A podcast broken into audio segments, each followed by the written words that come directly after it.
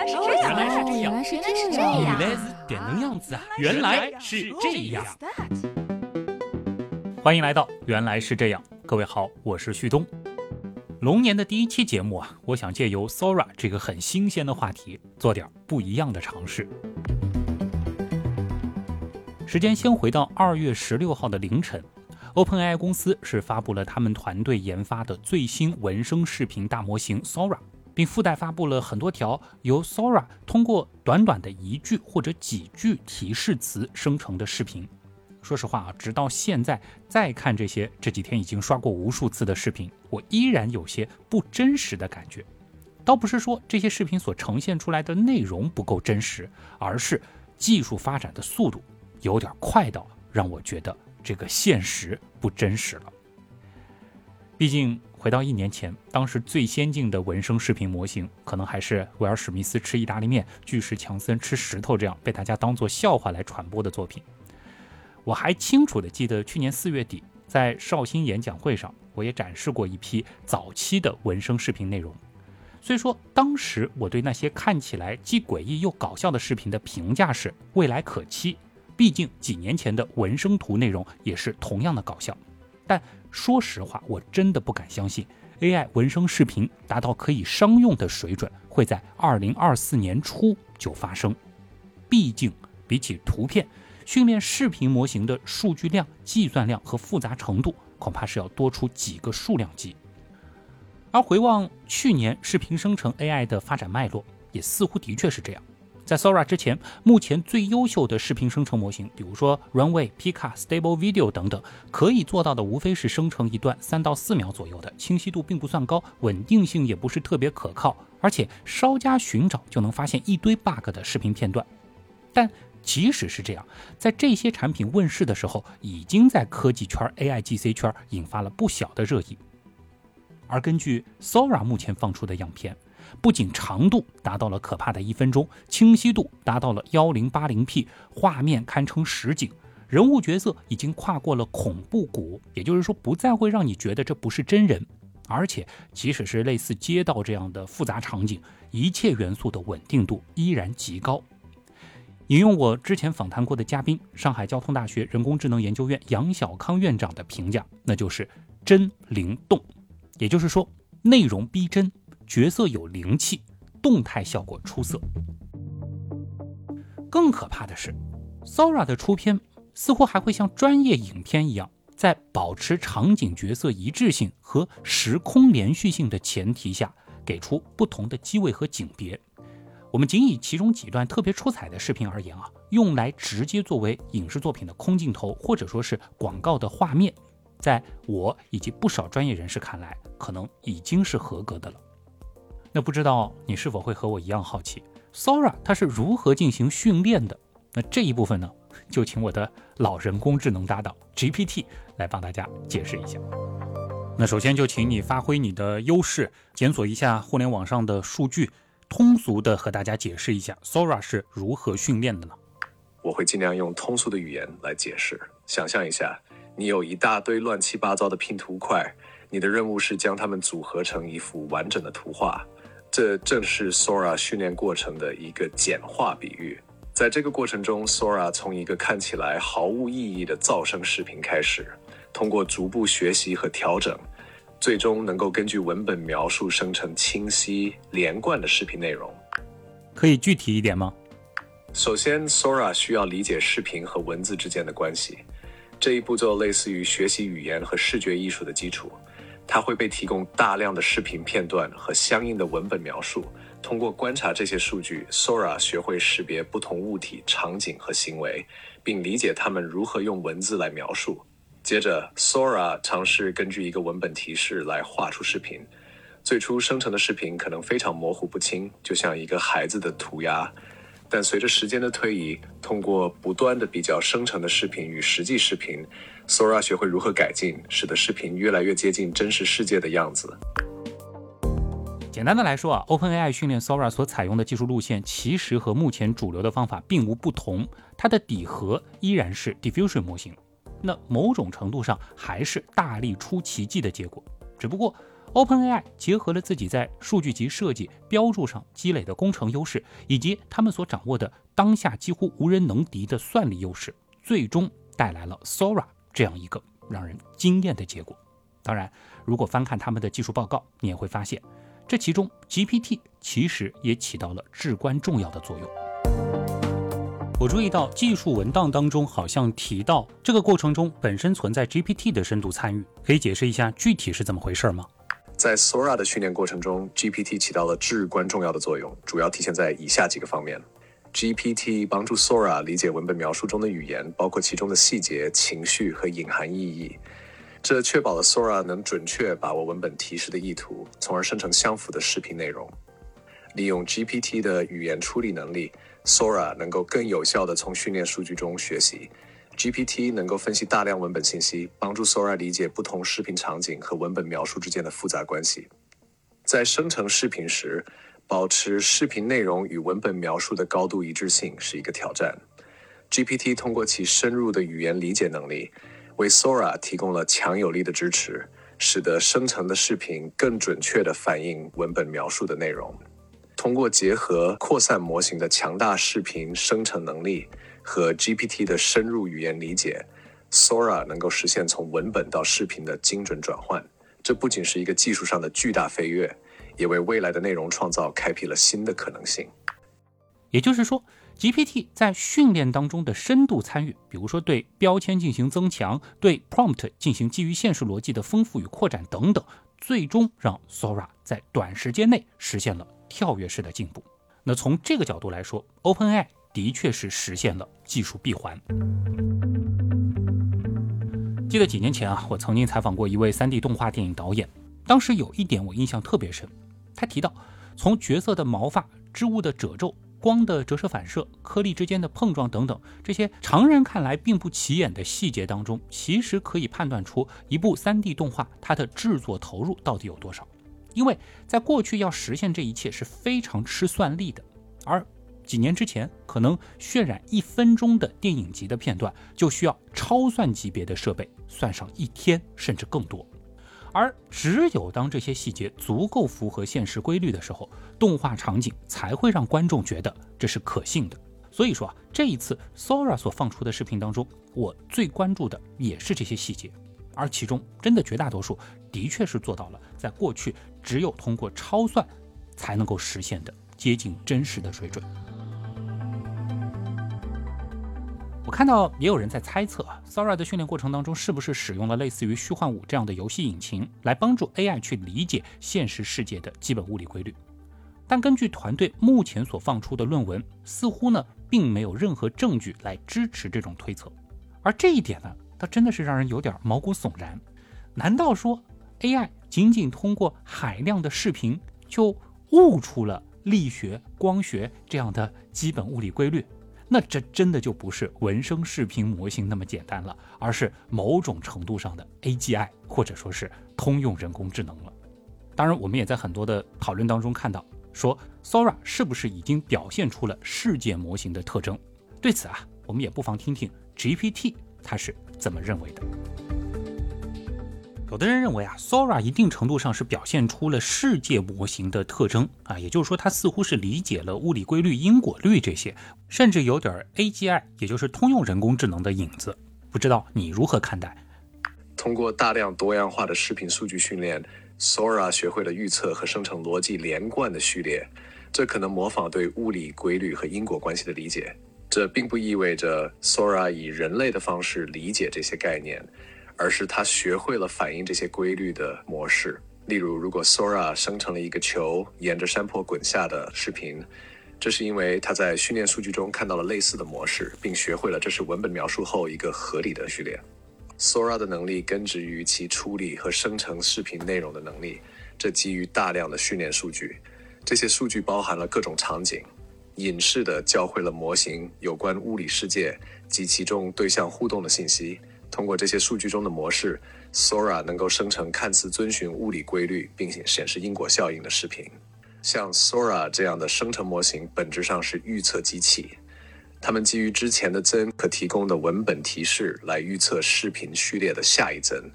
这种预测能力是创建连贯视频内容的关键，并可能有助于表现出对物理和因果关系的理解。我注意到你在表达的时候使用了“看似”和“表现出”这样的前缀，似乎是有点深意哦。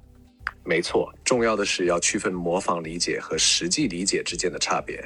Sora 的训练允许它生成看似遵循物理规律和因果关系的内容，因为它从大量的数据集中提取了这些原则的隐含表示。然而，这与概念理解或意识不同。Sora 通过模式识别和预测操作，无需对它应用的概念有意识的知识或理解。它反映了先进的生成模型可以创建的输出，看似在某种程度上理解世界。然而，至关重要的是要记住，这些模型是基于模式识别和统计学习操作的，没有真正的理解底层原则。好在啊，实际情况或许未必真是如此。不过毫无疑问，Sora 的出现对其他几个文生视频的开发团队而言，用降维打击来形容的确毫不为过。而目前 OpenAI 所形成的技术壁垒也肉眼可见的越来越坚固，所需要投入的人力、算力、财力一定会越来越多。而我相信，原样的刀友应该都已经意识到了。这轮由 AI 大模型所引发的技术浪潮，绝非仅仅是资本炒作的又一个新概念那么简单，它真的会实实在在地重塑我们熟悉的一切，而这一切的发生可能比我们预期的还要快。因为专业和职业的关系，我的朋友圈里呢有大量的影视从业者，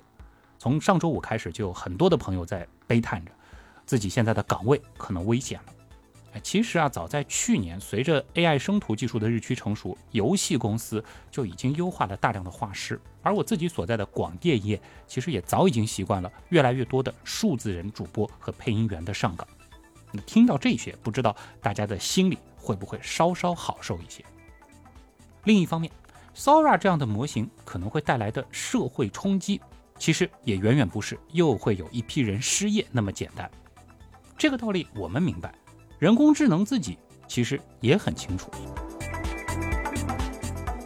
，Sora 可能被用于创建逼真的虚假视频，用于误导公众、损害个人名誉或进行欺诈活动。如果未经授权使用个人形象或私人场景生成视频，可能会严重侵犯个人隐私。Sora 生成的视频可能涉及未经授权使用的版权材料，引发法律纠纷。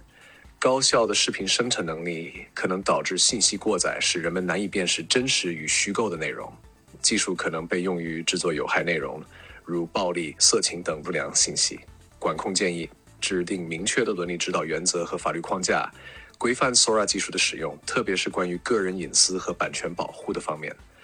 二，为 Sora 生成的所有视频内容自动添加数字水印或元数据标记，以便追踪来源和验证真实性。三、通过教育和培训，提高公众对深度伪造技术的认识，教授辨识真伪的技巧。四、开发和部署自动检测工具，以识别和过滤 Sora 生成的虚假或有害内容，并确保技术开发和应用过程的透明度。五、政府、技术开发者、社会组织和媒体等多方面合作。共同应对 Sora 带来的挑战，形成综合管控的社会力量。通过实施这些管控措施，可以最大程度地发挥 Sora 技术的积极影响，同时减少潜在的风险和负面后果。因此，就算你仅仅想当个旁观者，也希望你能够在这个眼见也不为实的时代，保持一颗冷静的头脑。最后，我们话说回来啊，凡事儿都有两面性，对吧？这些新技术也的确第一次让普通人同时拥有了一大堆接近专业的新能力。比如说我自己，某种程度上也算是这轮技术红利的受益者。毕竟在过去，我不可能自己去创作一些精美的图片、好听的音乐，用来丰富节目内容的表现形式。也就是说，只要你有足够的创意和想法，你所能拥有的创造力，在如今这个时代，甚至可以超越过去所有的人类。因此与其悲叹寒冬倒不如积极适应期待春来。好吧这一期有些短有些不一样的原来是这样就是这样。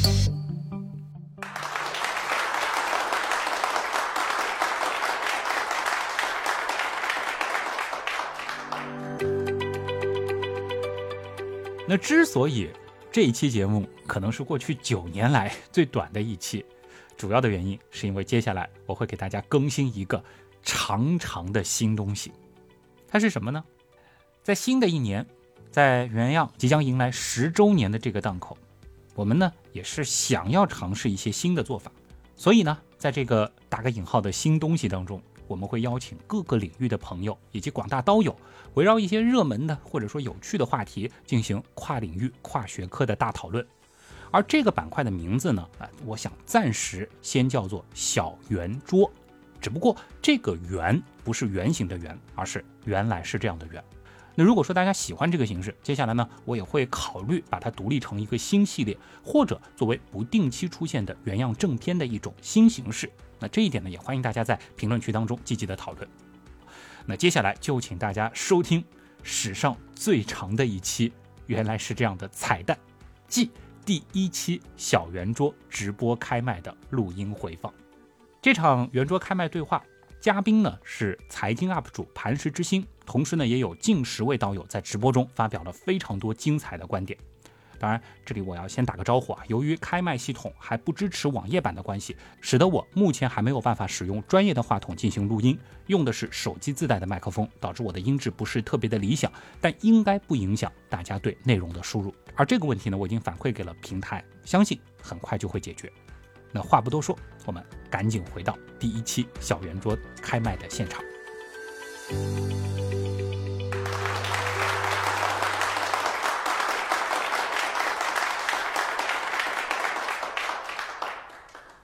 我是一个 UP 主，也写了很多年的文章。那么科技啊、互联网、金融、房地产，也有一些自己的思考和见解。今天很高兴和旭东老师一起。去讨论现在最热的 Sora 的价值和危险。因为我是一个媒体人，我呢也是从传播的这个角度来分析一下，就是其实从 ChatGPT 到现在这一年当中比较重磅的。人工智能领域的一些新的模型啊，或者说是新的创新很多。为什么 Sora 这一次它好像哎有点像之前 ChatGPT 引爆的这个热点一样啊？呃，关注度那么的高，可能很重要的一个点还是在于它是视频。首先，它生成的内容是视频，这也是我们当下最流行的一个传播的媒介。大家可能每天有大量的时间是在看各种各样的短视频。Sora 生成的这些案例或者叫 demo 吧，就特别适合在这个渠道进行传播，这个是它能够引发热点的一个很重要的原因。那么另外一点呢，就是因为现在整个影视行业，包括传媒业，其实它的这个市场规模是非常非常大的。那么如果说 Sora 它能够一定程度的渗入，或者是从中分一块蛋糕，那么它所带来的前景，包括这个想象空间也是非常非常大的。当然这一块可能磐石老师是更专业一点啊，这是我个人的一个分析。所以就是综合以上这些原因吧，Sora 是成为了。开年的一个非常非常爆款的事件，我当时应该是假期吧，Sora 好像是二月六号啊，十六，嗯，好像在国内突然，我是当时是看到知乎的一篇文章发到朋友圈，说什么现实不存在了啊，我看到这个文章之后，我就关注了这个事情，因为我写过大量的关于 ChatGPT，还有包括国内的这些 AI，包括文心一言啊，包括讯飞星火。这些产品我都体验过，然后也写过许多篇关于这方面的文章，所以我看了那个文章之后呢，我就仔细看了一下。我第一直觉是啊，能够生成视频了，然后第二直觉是说的有点夸张，然后我就去 详细的看了一下，就是这个产品的情况。那么它大概就是刚才旭东老师也讲了，它就是其实使用一个 transformer 这个架构，然后通过文本指令。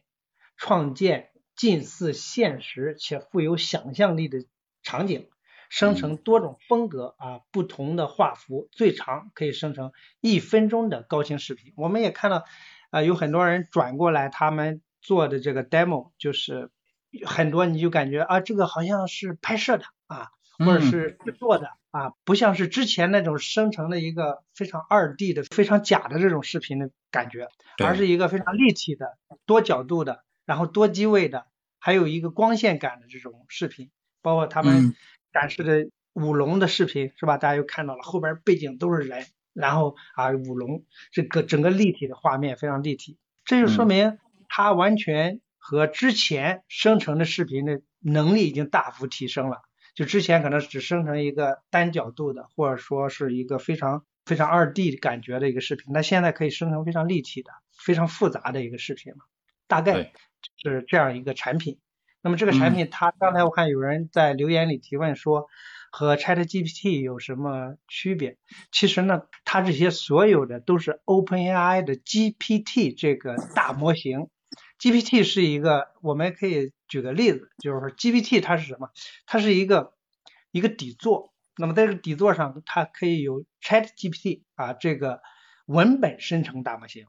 那么 Sora 呢，也是基于 GPT 这个基础。上了一个视频生成大模型，它是这样的一个关系，就是一个并列的一个关系。那么它和 ChatGPT 是并列的关系，而和 GPT 呢是一个底层和上层产品的一个关系。嗯，它是这样一个关系。这个部分的话，我接着潘石老师给大家再来补充一下。如果说大家有兴趣或者有一定的英文阅读能力的话，其实可以看一下 OpenAI 他们的这个官网是有专门的这个 Sora 的页面的。然后进去之后呢，你们其实是能够看到它的这个技术文档。一个呢就是前面提到的，就是说它的这个训练过程当中其实是非常充分啊，或者某种程度上是很巧妙的利用到了 GPT 它在文字领域的一些优势。因为我们过去训练一些 AI 去生图等等是需要喂给它大量的数据的，那么这些数据过去其实很多时候是需要靠人工去标注的。这个东西是狗，这个框框里边是一个汽车，大家可能在上网的时候会遇到一些就是叫这个人机验证，对吧？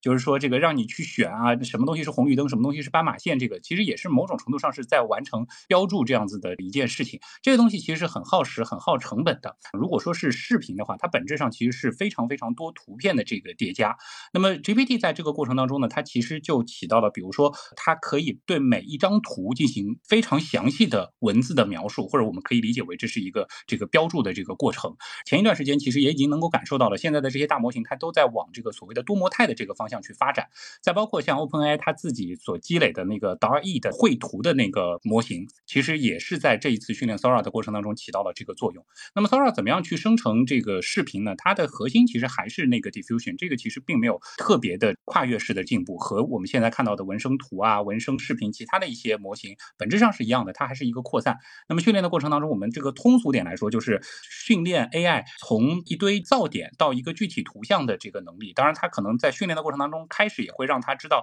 哎，从一张图到一堆这个没有逻辑的噪点，它是一个什么样的关系啊？这个当然解释起来会比较复杂。总之呢，它的本质的原理和生图、生视频没有太大的区别。但是呢，这个 GPT 它本身的这个强语言、强逻辑能力，的确是在 Sora 生成视频当中是发挥了很大的作用。那当然还有一个点，其实是 OpenAI 现在。可以说是一个比较独有的优势吧，就是它的算力资源非常非常的强大。就可能别的团队想要训练一个这个模型，他们可能倾尽所有吧。比如说啊，这个我们举个不恰当的例子，它可能只能调动，比如说十万块显卡，但这个 OpenAI 它可能可以把这个算力的能级提升一到两个数量级，这个也是很可怕的事情。当然，他们本身的这个工程团队这些年在训练大模型的过程当中积累的很多的一些经验啊，这方面的工程上的这个优势，也是呃 Sora 这一次能够引。到大家眼球的一个很关键的点，建立在很多的这个基础之上啊，最后带来的一个结果。技术这个层面啊，如果说大家有兴趣的话，到时候有机会再展开来聊。当然，今天我们可能更重要的还是想要和大家具体的来谈一谈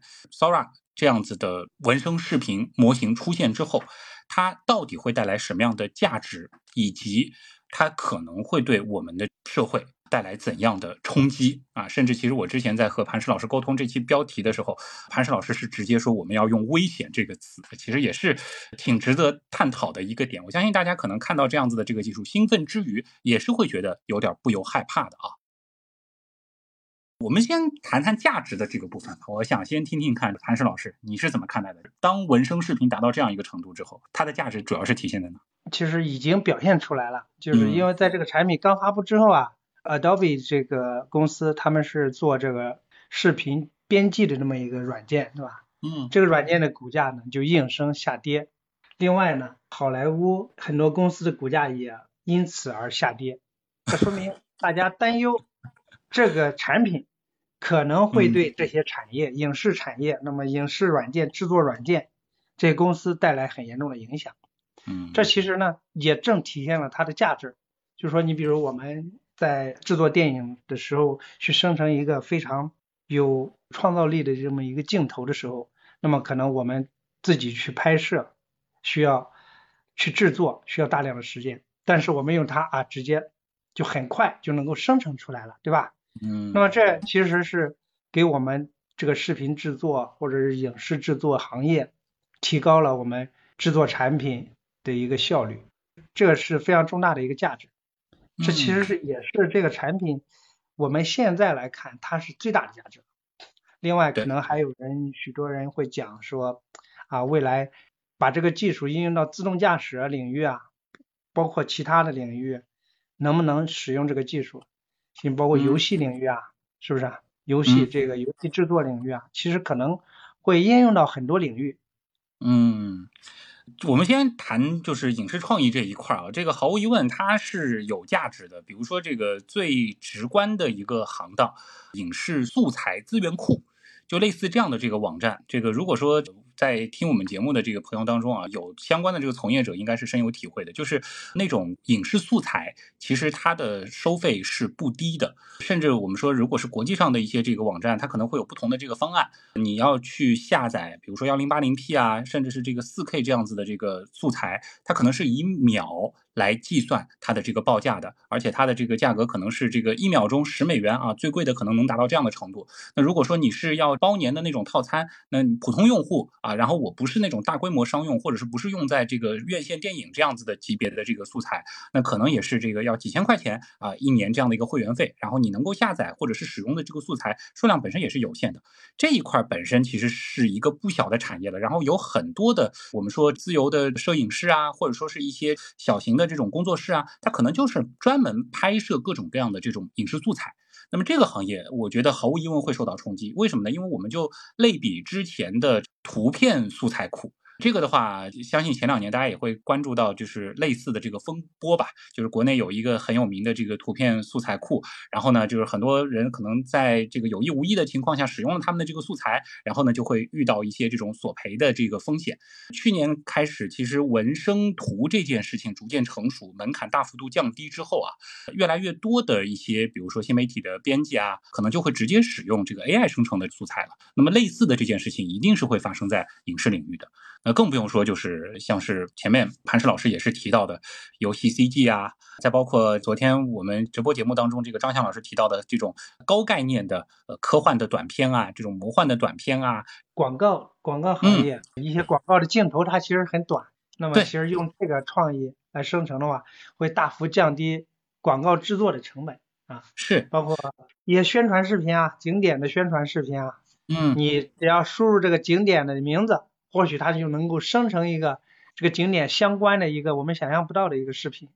对这个景点对进行一个很好的宣传，也是降低了我们在制作这个视频中的大量的成本。嗯，是有一点，我觉得就是可能短期内像 Sora 这样的模型未必它能够很好的去解决，就是它的这个真实性。虽然就是说它所呈现出来的这个作品吧，你看上去好像是现实，但它本质上只是一种，就是他理解下的现实和真实的现实，它的细节上肯定有很大的差距的。那如果说我们要做一个这个风光片啊，然后或者说是一个要基于这个现实的呃这样子的一个视频的这个内容的呈现，那 Sora。短期内肯定是没有办法很好的去这个使用的，但是呢，如果说我们直接要的就是一个，哎，比如说魔幻的效果、科幻的效果、这种想象的效果，又包括像谭石老师刚刚提到的这个旅游景点的宣传片，哎，比如说我要的不是说很好的展现，哎，比如说像这个八大关景区的现状，那我想要呈现的就是这个一百年前的八大关是怎么样的。哎，这个时候可能像 Sora 它就可以很好的来使用，就包括它现在放的这个 demo 当中，其实也有一个好像是这个一百多年前的那个淘金热的那个航拍吧，这种素材过去是无法想象 怎么样去得到的，对吧？对，其实 OpenAI 也自己也承认了，就是 Sora 现在生成的视频啊，可能会包含许多不合逻辑的一个图像或者混淆啊时空的一种细节。或者是一些复杂的物理的这个场景可能会有错位，它也是因为我之前用国内的这个，你比方包括文心大模型生成的图片，嗯，当时我记着我做了一个内容，就是女儿的生日，爸爸不会画画，然后为女儿去作画，把女儿从小到现在的这个画，整个生活的几个场景，用这个大模型给生成出来。结果其实我在生成的过程中也发现这个问题，比如生成一个爸爸抱着女儿的一个场景，或者是生成一个女儿抱着一小熊的场景，我记得有几个场景里呢就有很多错误。你比如把孩子的手指生成六只，啊，对，这个是很啊，或者是把把多了一只眼睛，啊，这其实呢，它就是算法在生成的过程中它会出错。同样，视频相比图片会更复杂，它在现在的这个。技术能力下，或者算力之下，或算法之下，可能它会生成有错误，它是很可能是出错的。所以呢，现在也没有放开给大家使用，而是只是给行业内的人啊来使用。然后使用的目的呢，是为了找出它的错误问题，然后他们继续优化产品。具体的公开上线的时间呢，也没有时间表，大概是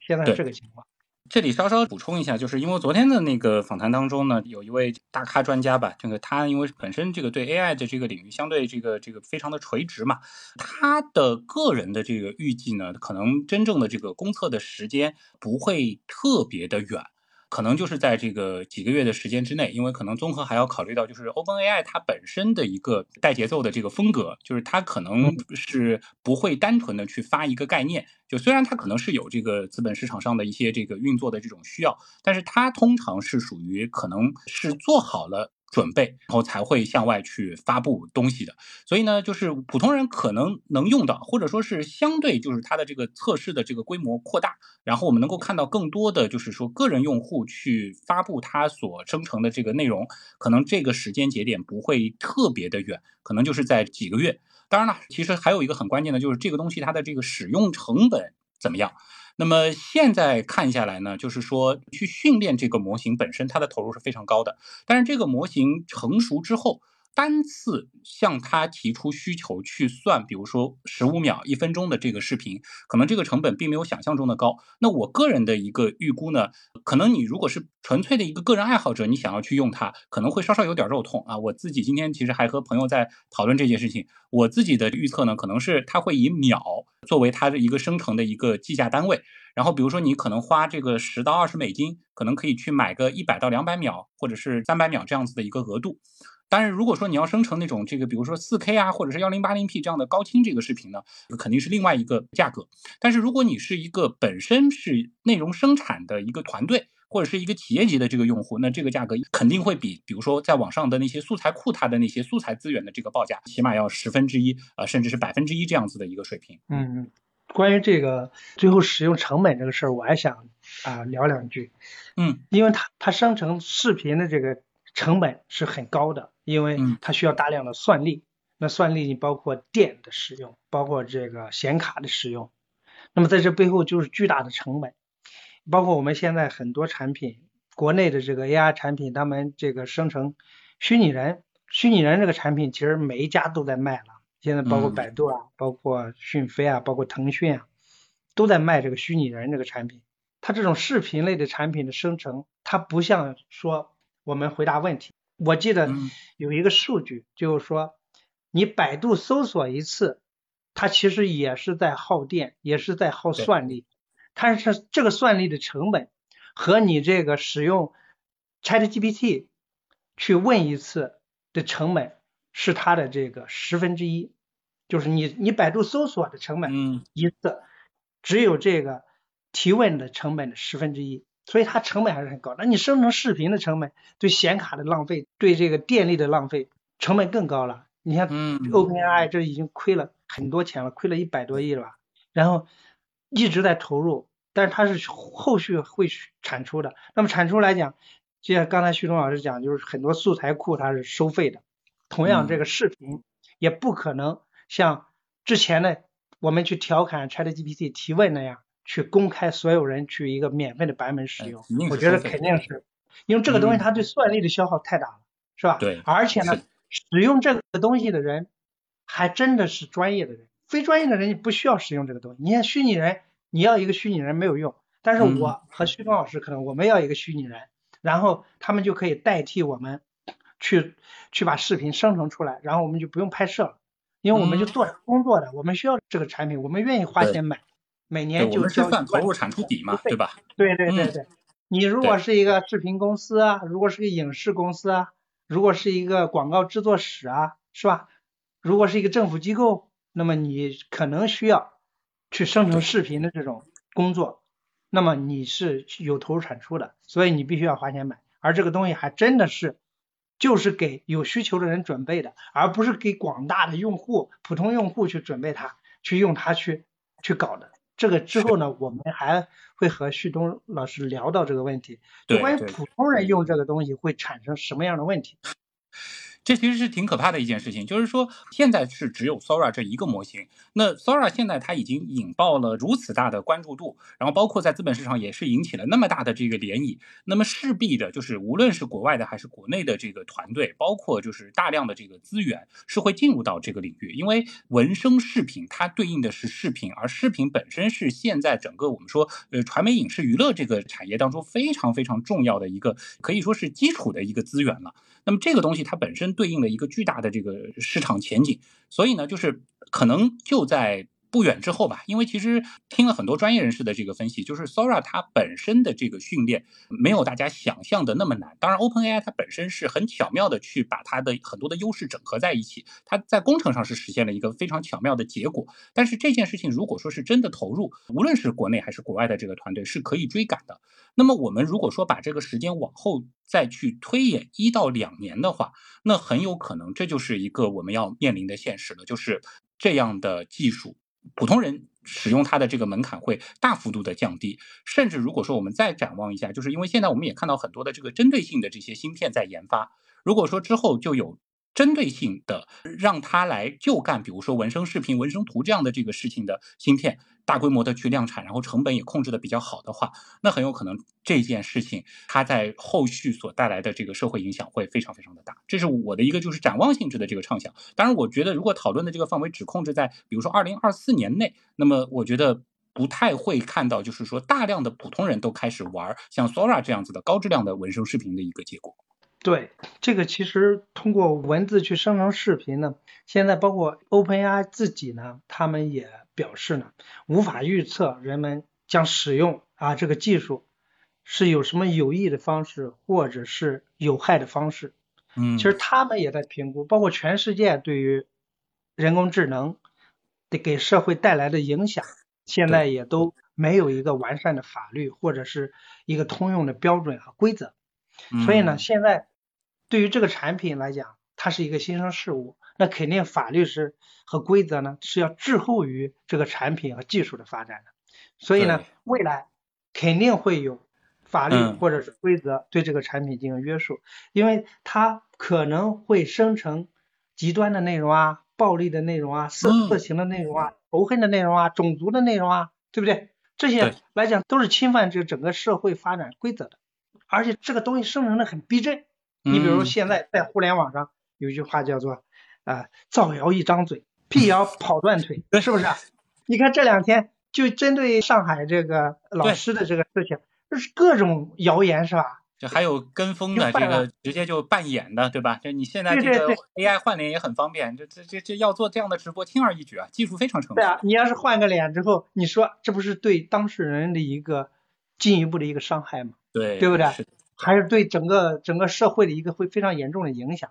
你要是生成一个仇恨的内容，把某个人换进去，那么会对这个人造成非常严严重的影响。虽然他是假的，你最后给他辟谣了没有用啊？因为什么？因为什么？因为你的坏的影响已经产生了，你不可能再去重新告诉每一个人这个事儿是假的。对。所以说，我们前段时间在民法典里有明确的提出，就是要保护。这个每一个公民的隐私，隐私权是需要受到保护的，是不可被侵犯的。另外，这些年在网络上，就是因为这些曝光别人侵犯别人的隐私，还导致了很多恶性事件，包括去年还是前年那个留学周，很多这种情况。所以，必须要对这些生成的内容来进行过滤，进行限制。因为他们生成的内容在互联网现在整个的这个所有人人拿着手机上网的这个时代，它这个信息传递非常迅速，又容易产生这个信息茧房的这个时代，会带来非常严重的负面影响。是的，所以我们说看到它的这个使用的价值，同时我们还要看到它的危害危险，特别是生成视频的危险，甚至要比生成文字更具有危险性。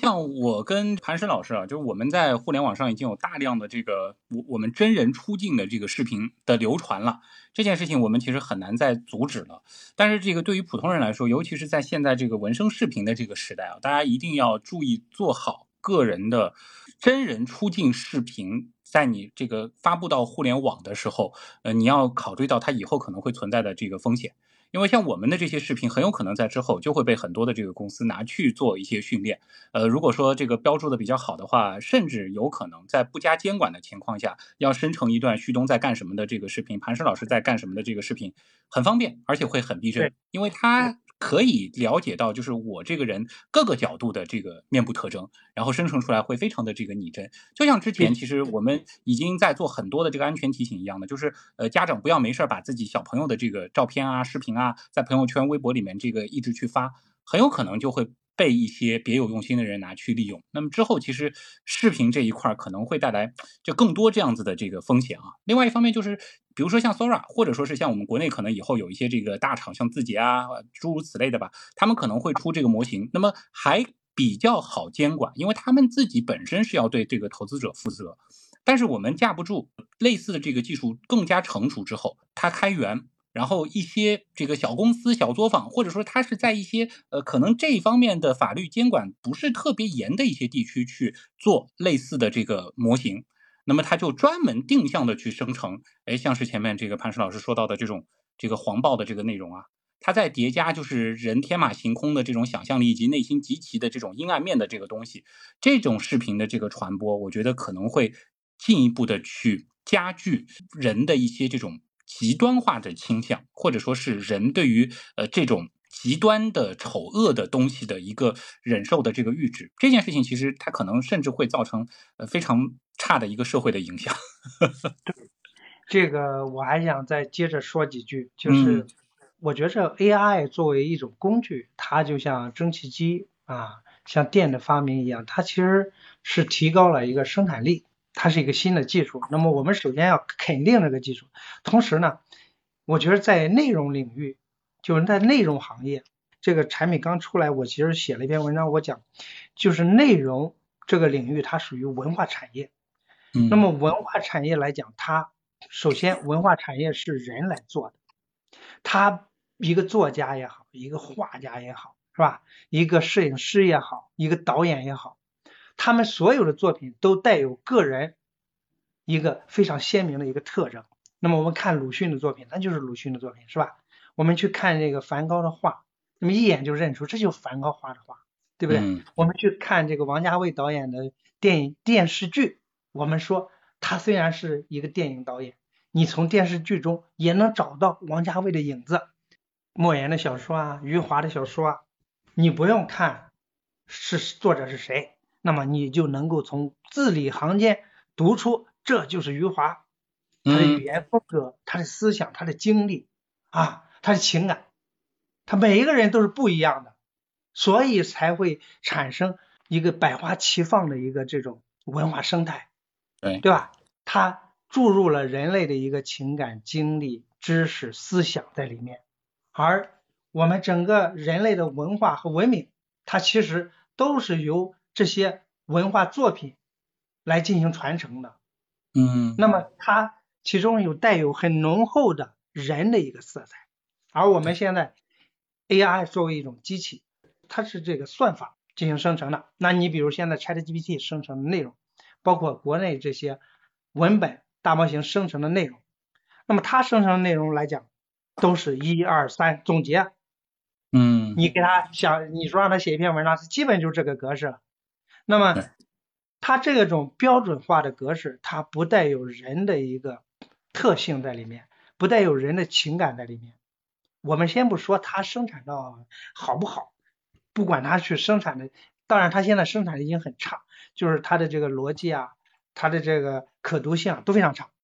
更重要的是，它不带有人的一个特色、情感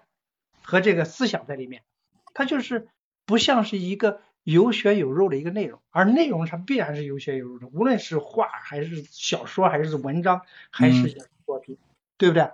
这是我讲 AR 产品可以在内容领域帮助我们。你比如我和徐老师也聊了，就是它可以生成一个想法，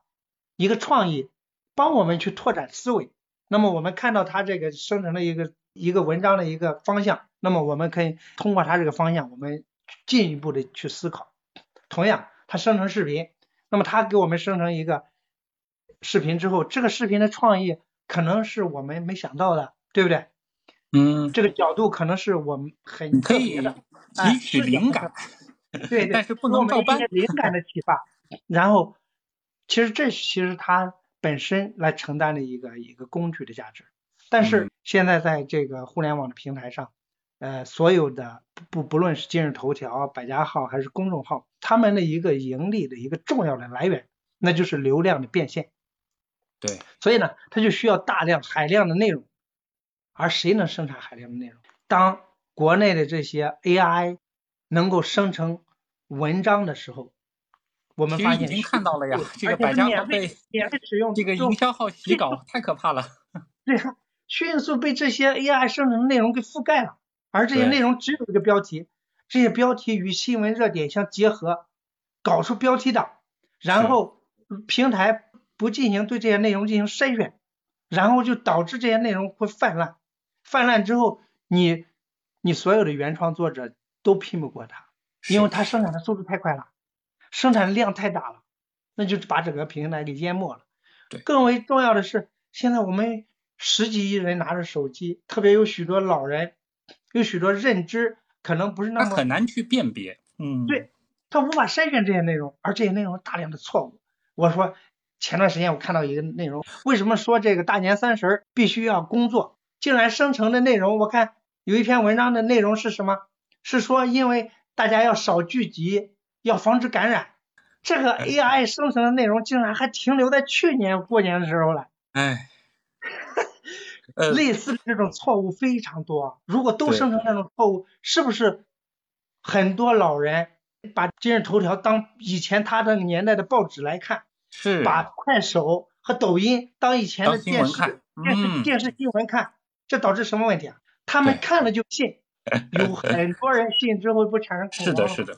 而且现在其实包括短视频当中，我们也会看到有很多的，就是你一看就是这个营销号背景的创作团队，他其实对。穿成新闻主播的服装造型，然后呢，这个用的这个虚拟背景呢，好像也像是一个新闻演播室，像是一个新闻工作者那样去说新闻，但所有的东西其实全部都是呃质量非常非常低的，甚至直接就是胡编乱造的这个东西，它就是在打这样子的一种擦边球。就其实我自己，因为我们是这个正儿八经系统上过这个新闻课，我们那时候就是说做新闻内容的写作，其实是有很多严格的这个要求的。过去其实类似你要写这样子的这个文章，你是有一定的专业门槛的，呃，不是说你营销号可能这个两千块钱雇一个小工他就直接能写的。但是文生文这件事情开始出现的时候，这个门槛就一下子被。大幅度的降低，它可能就是一个关键词，说是写一个像新闻一样的这个东西，它就能出一篇，哎，普通人乍一看，哎，觉得很像是正儿八经的这个新闻机构的写出来的这个内容，这个迷惑性就已经很强了。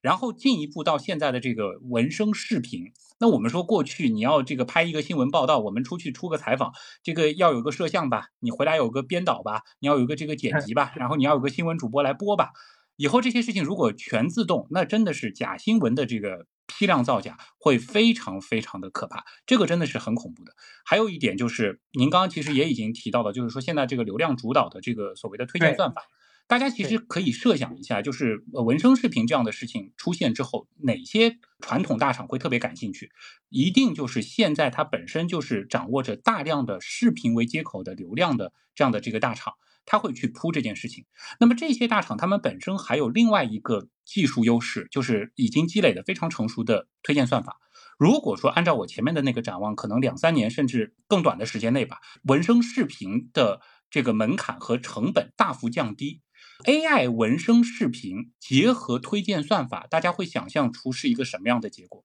可能会有很多人他从开始上网。他所了解到的绝大部分的信息，可能全部都是经由推荐算法所创造出来的这些虚拟的内容，这个是很恐怖的。人真的是会被沉浸在这个虚假的幻境当中不可自拔的。而且大家要知道，就是说我们所能够感知到的真实的世界，除了我们现实生活当中可能每天的这几个小时以外，大部分时候我们对于外部世界的感知就是依赖于小小的屏幕里面的这些视频。那如果是这些视频，可能有百分之八九十都是 AI 生成的。这就是为什么有的人会说所谓的现实不存在了，就是我们感知真实世界的方式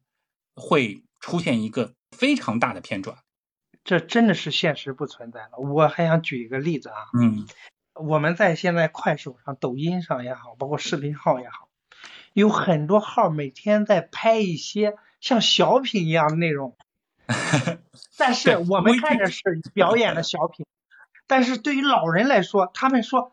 哎呀，谁家又和谁闹婆媳矛盾了？谁有什么邻里之间有什么关系了？有什么有什么吵闹了？其实他们看的不是小品啊，他们看的不是当是一个电影看的，他们当成这个事儿就是现实发生的事儿。而这些视频里的内容大部分都是在这样表演，他表演的目的是为什么？吸引大量的粉丝，然后过来之后他在直播带货。他通过这个一集一集的这种视频的拍摄，他好像是在演自己的生活。那么其实呢，他是在编了个剧本这导致很多很多人都是信以为真。前段时间一个呃出租司机跟我说，你知道吗？哪哪个明星死了？我我说你你怎么你你怎么回事？怎么什么时候死的？我说，他说他说我在快手上看到很多人给他吊孝。我说嗯，对，其实现在我们已经看到这个恶果了，就是就是大家对于这个真实世界的感知已经有很大的问题了。现在已经是现实不存在了，因为很多人就是天天拿着手机长在脸上了。对，他把网上那些东西都当真了，而 而到未来 AI 再给你生成那么逼真的视频之后，你想想现实还真的存在吗？对，不进行管控，必然会产生严重的负面影响，这是必然的。我我举两个例子啊，一个就是大家可能还有印象，这个之前媒体也是大规模辟谣，但是辟谣的效果可能也是比较有限的，就是这种真真假假的借助 AI 技术的这个假新闻。之前的那个冻雨对湖北境内的高速带来比较大的这个影响，然后当时就流行一个短视频，其实那个图像我是一直在用 AI 生图，我一看就知道是 AI 这个生的这个假图，就是这个高速公路这个大排长龙，然后冰天雪地的，就这样子的一张图，它配合有一定。的真实来源的这个新闻数据，但是呢，他把这个事情进行歪曲和夸大，然后做成一个短视频，很多人就以为是真实的这个现场实拍，真实的这个新闻照片，然后这件事情它的迷惑性非常非常的强。另外一件事情其实也是让人很哭笑不得的，就是这这两天其实有一个乌克兰美女在控诉，控诉什么呢？就是她发现我们有一些视频的营销号机构吧，利用她的形象做了数字人。然后用它的这个数字人，再配上我们知道现在像 ChatGPT，它的那个就是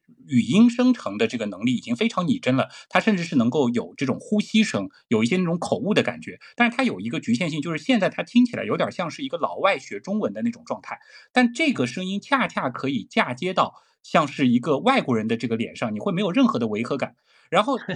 但是在这个我们国内看到的这个视频，它是什么呢？首先他说我是一个俄罗斯人，说了一大堆就是喜欢中国啊，然后想有机会来中国看一看，最好能够嫁给中国人。他很能切中现在有一些受众的点，然后呢再转到我现在要给大家来推荐一些我们俄罗斯的产品。接下来就是转到了一个商品链接，这是形成了一个商业闭环。但是你想一想，就是作为一个我们不去评价这场战争它本身，但是作为战争冲突双方，就是一个乌克兰人。被人用数字分身的这个技术扮演成了一个说中文的俄罗斯人，这是一个什么样的感受？就就类似这样子的案例，其实最近已经很多很多了。那么在 Sora 类似的技术普及之后，可能它会往一个更不可控的方向去发展。对，所以呢，我觉得这个技术它的发展是好的，但是必须无规矩不成方圆。这个东西啊，必须要尽快的出台法律，这包括对这个生成图文，包括对生成视频。都要出台法律进行限制，包括现在在网络上，包括这个视频平台上的这些表演，都必须要有明确的规定和法律去约束他们，去告知观看者啊，这是啊是不是表演的内容或者是什么，必须这个平台也要尽起这个平台的责任，否则的话，你这个东西最后就社会就乱了，社会靠这个社会是靠文化和靠信息进行传播，然后去组织和管理这个社会的。你如果这个信息都是错误的，都是虚假的，大量虚假的，然后它就会导致非常严重的混乱。嗯，那么就是它需要有个约束，就是你使用这个视频，你一定要进行一个明确的标注，就是无论是这个视频制作者、上传者还是平台方，总是要有这样子的一个规定，就是你需要明确的告诉大家，这个东西它是 AI 生成的。另外，我还我我还考虑一个问题，就是说，嗯这个技术它到底它的所产生的正面价值，因为我们什么东西都是一把，这这不有网友说双刃剑吗？它这个东西好和坏，它都是一个辩证的，有好必有坏，对吧？那么这个东西它给我们带来的价值是大于它的所带来的负面影响嘛？这其实是需要评估的，并不是说一个技术的发展就必须要就是好就是厉害。这其实就是一个非常单纯的一个思路了，这就是一个错误的思路。那么这个技术到底发展是带来好还是坏？它好处是不是大于坏处？它的坏处是不是能够被尽可能的规避？我们说汽车发明了之后，确实给整个世界带来了非常非常大的变化，给是生产效率也好，这个人的行动的效率各方面效率的一个提升。那么同时我们呃有红绿灯，有交通法规的产生，是吧？让规范了这个汽车的。包括汽车技术这个安全技术的一个发展，推动了汽车汽车最后的普及。那么确实给整个世界带来了很大的好处，虽然它也造成车祸，但是来讲那个坏处肯定要比好处要小，对不对？但是我们说它那只是一个非涉及到人的思想文化的一个产品和技术。那么作为 AI 这种产品这种技术，它。已经渗透到整个文化产业了，或者说是思想产业了，甚至能够被用来去对整个社会的一个舆论或者人类的思想会产生一个改变。那么这种技术真的还能和之前的那些技术来进行相提并论吗？我看在我的文章后面有人留言就说：“你这真是杞人忧天了，你这真是阻碍技术的发展。”那么为什么当时汽车取代马车的时候，也有人说汽车很危险，会撞死人？那为什么还会发展？其实这完全是两个东西啊，你觉得是两个层面？嗯，两个层面的东西，对不对？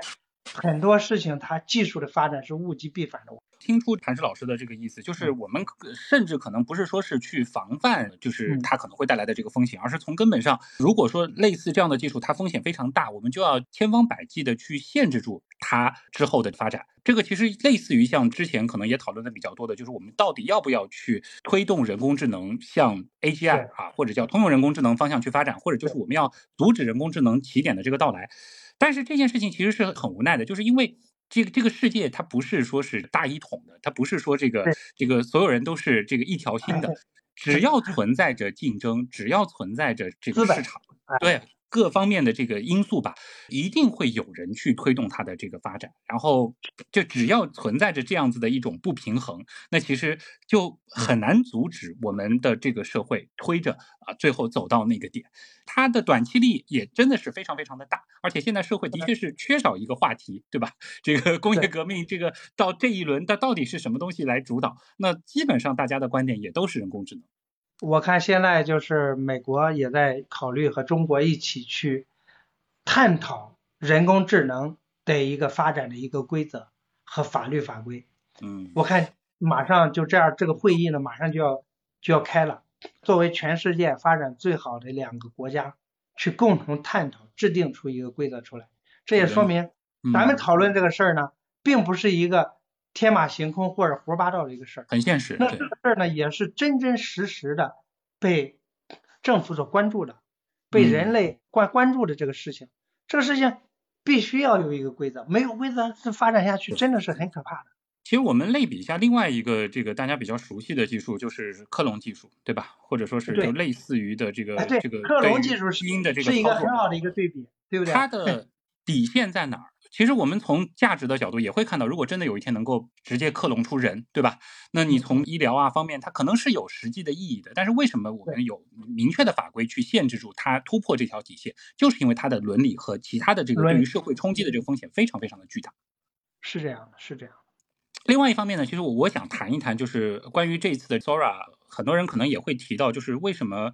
会把它和 AGI 或者叫通用人工智能，又或者叫这个世界模型，或者像 OpenAI 他自己说的这个叫现实世界模拟器，就这些方向进行关联啊。首先呢，的确就是 OpenAI 这家公司它的愿景就是要实现通用人工智能，而它也是以这个大旗吸引了非常非常多的投资。它这些年做的很多的技术储备，某种程度上我们也可以理解为是在。为他的那个终极目标去服务。那么这一次的这个 Sora 呢，的确是被他包装成了吧？这我们不排除营销的可能啊，就是是实现 AGI 的一个这个可能的路径。因为这个当中呢，其实隐含了一层什么呢？就是说，我们可以认为，当 Sora 这样的模型出现的时候，人工智能就有了一点开眼了的意思。就是在现在的各个模型的这个协作之下，它。理解真实世界是往前跨了一大步，因为多了一个很大的维度。前面我用了一个比喻，就是说我们可以把视频当做是非常多图片的叠加，但其实并不那么的简单的这样子的一个递进，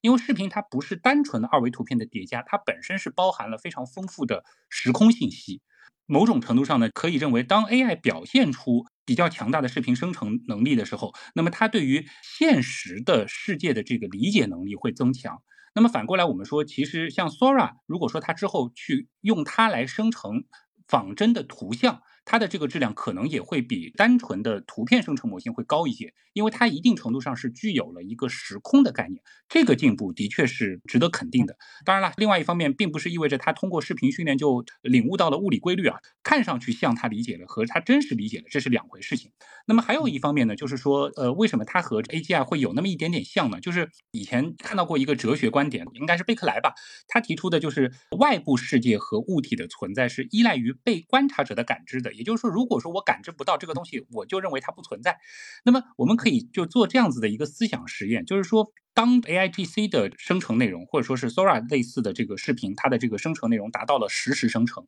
那么，假设我们玩一个操控远程无人机，借助它的这个视角观察到的周围世界的游戏，当它的生成能力达到了实时演算，并且在细节上，可能我们说百分之九十九都是合乎逻辑的。在这种情况下，我们其实就已经很难区分我们通过无人机的这个传回来的这个视频窗口看到的这个画面，它背后所对应的到底是一个真实的世界，还是一个由它生成的一个虚拟的世界了。其实类似的这个东西就有点像，应该有的朋友玩过这个《我的世界》吧？就是它的开放地图，说是展开可能有四个地球的这个表面的陆地那么大，那并不是说这个地图本身就已经生成在了它的数据库当中，而是随着你的这个探索，它自动根据一套算法去生成。那么从这个角度来看呢，就是说像 Sora 这样子的这模型，当你给到它足够的算力的时候，它的确是可以帮你生成一个虚幻的世界。这个东西其实本身可能又会和另外一件事关联，就是元宇宙，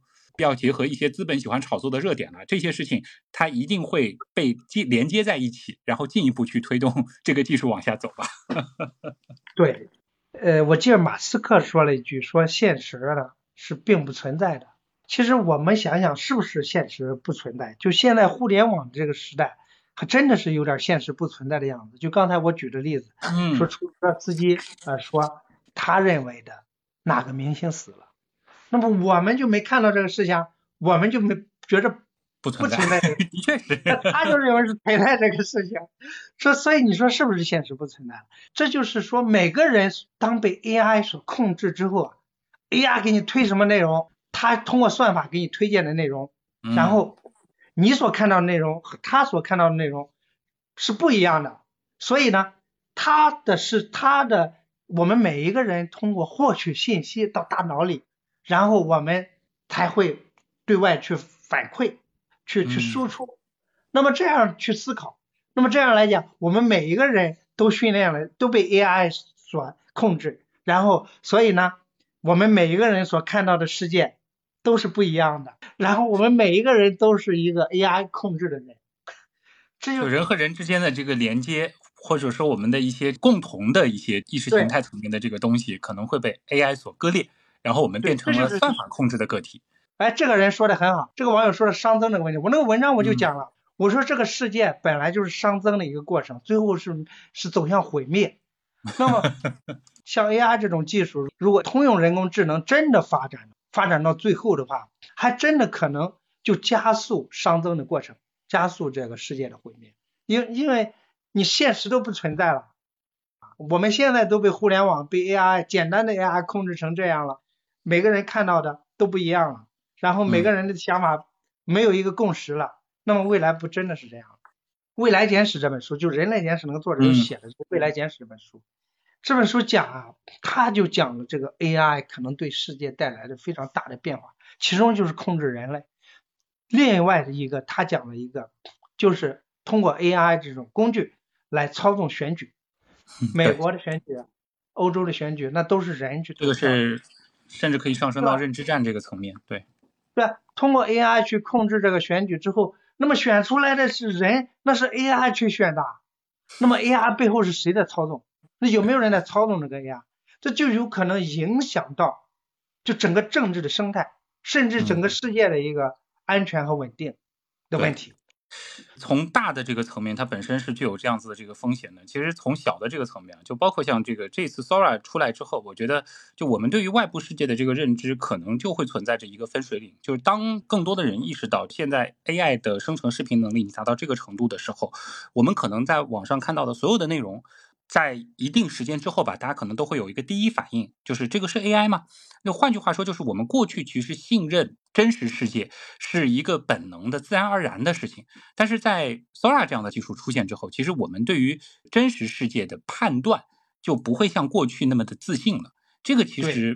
对于我们客观的认识这个世界是一件很痛苦的这个事情。现在就有一些摄影师啊，就包括像是一些画图画的非常好的这个画师，他们现在就面临了这样子的一个困境。就是因为现在纹身图这件事儿已经很成熟了嘛，他拍了一件非常棒的摄影作品，被大量的网友质疑你这个是 AI 生成的，然后他还要花很大的精力来证明我是真的拍出来的，我是真的一笔一笔画出来的。那以后就是视频也会遇到这样子的一个问题，等于说其实传媒本身也会遇到一个很大的信任危机。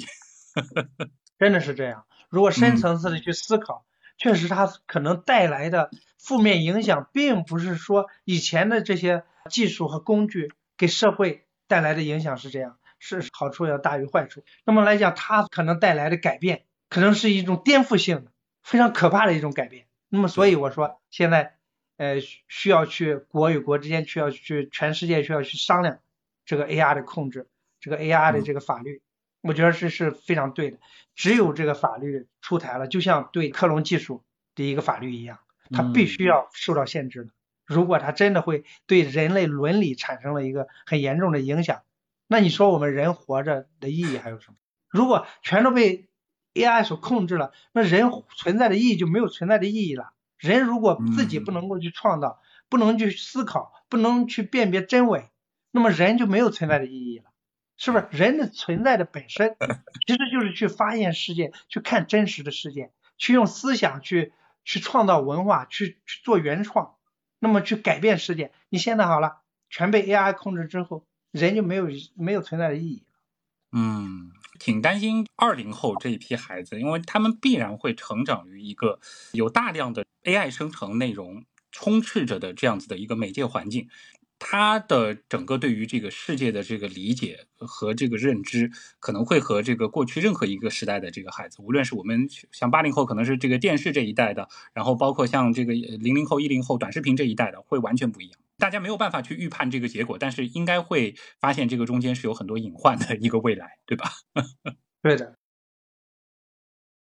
如果说大家这个有兴趣啊，可以举手上麦，也来谈谈你们的这个观点，或者说是有一些比较好奇的一些问题想要跟我们探讨的，其实也可以上麦来聊一聊，来补充一下。既然是开麦啊，我们这个用一些新的这个形式，希望大家能更多的有一些互动的啊。有一位在举手是吗？是且听风吟吗？哎，旭东好，我是一直在听啊，听了。一个多小时了，我觉得非常有收获啊！啊，然后我想说说我的一些看法。刚才大家也提到了，就是说现在 AI 现在能够颠覆一些现有的这个影视制作的流程啊。那我觉得，我觉得说，因为大家讲了很多的这种和国外方面的就是担忧啊，尤其是您和磐石老师在说的第二部分，那我就觉得说，其实乐观的讲，它其实是大大的就是降低了普通人制作一些概念短片的门槛。无论是现在大家很流行的这种风景啊，或者是一种科幻方面的，那我就觉得说，在这个方面结合一些其他的工具的话，其实我们很快就会看到，在这个广告营销方面，索尔为代表的文本生视频的这样的一个工具，会极大的激发广告人的创意，尤其是以前可能你要花很多时间才能做出来的一些短片。你现在就能比较轻松的能够做出来。至于说它对物理规律的这个违反，我也经常讲，就是它也是个好事，因为你可能有时候需要你天马行空的一些想法。你如果全是完全百分之百的你刻板的遵守现实世界的物理规律，那你就没办法去放飞你的想象力了，对吧？你你如果是广告也好，你是短片也好，你还是希望能够抓住人的，对吧？当然，我们也都是非常的，就是要意识到，现在有些人看快手就已经把快手里面很多的假视频，就是假新闻、假的东西，全全部当做真的，这是必然存在的。所以在这方面啊，就是监管要严格，平台要自律，对吧？你必须要在显著的地方提醒大家，就是这是一个 AI GC 生成的。我去年去旧金山那边参加那个 OpenAI 的开发者大会，我对电视台当时放的一个就是医药的广告特别有印象，就美国的。电视台大家知道是可以播放处方药的广告，但是他在当中是一定要大声的说出这个药的副作用，甚至说这个可能导致死亡。他会跟那个整整体那个药这个很欢乐祥和的气氛是格格不入。我当时觉得，后来我马上就明白，这一定是 FDA 的监管的要求，不是有点像那个吸烟有害健康的这样子的一个 很让人引起不适的那种强标注，对吧？国外看到的吸烟也是这样，嗯，没错。这个我们是一定要有的，不然的话你就真的真假难辨了。就是我刚才特别同意呃，盘生老师说的，就是我第一次看到 Sora 视频的时候，就想到马斯克说的，对吧？我们生活在真实世界的概率只有万亿分之一，对吧？嗯，对，就会有缸中之脑嘛，对吧？然后我们可能是对对对，就是嵌套结构，这是我们现在又模拟出来一个更内核的虚拟世界了。嗯，对对对对对对啊！我就就就暂时先说这么多，看看其他上麦。挺好，挺好，挺好，太太强了，太强了啊！海大文化，要不你开一下麦？那个，我说一下我的观点啊，我可能是比较悲观的，呃，或者说我已经演变成鲁迅先生笔下的那个酒精老太了。我从心里我是感觉 Sora 或者是 AI 的这种持续发展，对我们人类来说不是一个好的信号，因为我们的物质现在我们已经不是说物质特别缺乏，现在人类的这些科技 AI 的这种创造。其实它只是会成为未来人类自我终结的一个自己创造出来的一个工具，发展到最后很可能会失控。到时候 AI 它已经不在我们想掌控的那种范畴之内。你比如说未来的犯罪，可能你都抓不到罪犯了，派出的是个 AI，然后那个呃进入什么系统那种金融系统，这个后果是很可怕的。呃，尤其是对弱的国家，你比如说现在咱们还没有，但是不不妨碍那些已经有的有掌握这种技术的人对我们发起一些呃这方面的一些攻那种犯罪啊。批量化的塑造真实这件事情是很恐怖的，它的这种软性的隐性的杀伤，可能比这个大规模杀伤性武器要更恐怖。对对对，虽然说你你说这个事儿呢，就是在这个未来简史这本书，它讲了很多层面 AI。对很多层面产生了影响。其实你刚才说这些呢，它其实里面都有提及，确实是这个样子。嗯，就现在其实最大的这个问题就是在于，我们是能够看到 AI 它强大的这个生产力。而且在 GPT 出现之后，我一直在说，就是这一轮的人工智能浪潮和之前提的什么元宇宙啊、VR 啊这些东西不是一个级别的事情，它是真正意义上的一次这个技术革命，因为它已经表现出了生产力，而且已经开始渗透到了大量的生产环节。那么，只要全世界还是市场经济，只要存在着这个有利可图的这个空间，能够让 AI 给我们节省成本或者是创造更高的这个价值，那么一定会有大量的这个企业。持续的去投入，那么这个时候就真的就是像前面盘石老师也是说到的，就可能只能仰赖更高层面的这个监管，或者就像阿西莫夫 原来这个设想的，就是说一定要有一些最底层的这个三原则是嵌套在每一个这个这个程序每一个大模型当中，否则的话的确是会非常非常的可怕，它会失控。嗯如果反自然，如果人类一直在反自然的这个路上走得越来越远，那最后肯定这个文明就要消失。他就是你，你想，你 已经反击了。就是就是我我我，如果说说到这个层面呢，可能就得进一步的，就是往科幻层面的这个角度去探讨了。就是这个这两年其实一直流行着一个观点嘛，就是我们的这个人类文明是不是只是为了启动接下来的这个硅基文明，就是以这个人工智能所主导的这个文明的这个火种而已。就或者就是说，这个从一个可能比较赛博浪漫主义的这个角度来说的话，可能有一天真的这个世界上只剩下人工智能了。如果说他们是具备意识啊，具备这个人类文明的一些基本品质的话，我们可以把它当做是人类文明的孩子，就让他们去探索这个星辰大海吧。这现在是不少科幻作家会去畅想的一种可能的文明的结局。但是这个事情对于肉体状态的我们来说，要接受真的是很难。但这个趋势，我们不排除它会发生的可能性。对，很多时候很难阻挡很多趋势，就是老子讲这个物极必反，其实就是这个道理，它物极必反，这个是自然规律，谁都无法抗拒。我也是这种感受，而且我对这种出现我是充满恐惧，我觉得这不是好事儿。虽然短期内大家看到了它的红利和价值，但是人类不依靠这个东西也可以好好的生存着，干嘛非得是？挑战这种冒险的游戏，但是就不是所有人的思想都能够统一啊，这个是没有办法的。我们让李世俊来发个言。旭东老师好，潘石老师好啊。嗯，那我是做研学旅游的，我这里呢有一个跟海带可能截然不同的观点啊，我想分享一个观点，然后想提个问题。其实我对这件事情呢，当然我刚看到，包括两位老师的分享，包括包括我是也是看了一些视频，看到这个东西之后呢，我是 Sora 这个东西是非常兴奋的，因为我觉得这个东西真的是会像。ChatGPT 一样，真的是颠覆我们的一个生活，在未来的一些时间内。那么我是觉得啊，就是，嗯。如果要是从人类的一个终点来说，因为我们现在知道，从宇宙学研究来说，就是我们宇宙的终点要么大撕裂，要么热寂嘛，对吧？嗯。那么既然是以后会走到这一步，那么我们人类存在的意义是什么？也就是在我们宇宙终点之前，当然有可能过几万亿年或者不去管它，那么就是我们人类最终还是会走到这一个终点，对吧？那么在这之前，我们能够创造多少历史，能够创造多少精彩？那我觉得这个是我们人类啊，文明也好，不管是人类文明或什么文明也好，我们的这个生命的一个意义所在，这是我的一个理解。那么关于你后面会不会走到这一步呢？有一个是叫大过滤器理论，对吧？你说我们说为什么从那个 概率学上来讲，应该有外外星文明啊？那为什么现在看不到外星文明呢？很多人说哦，是因为有一个大过滤器，就是人类可能。呃，就是一个文明发展到一个一个阶段之后，可能被核弹也好，或者是 AI 也好，或者是那个机器人也好，就被毁灭了嘛，对吧？所以就我们看不到外星人，因为他们在发展到这个文明之前就被毁灭了。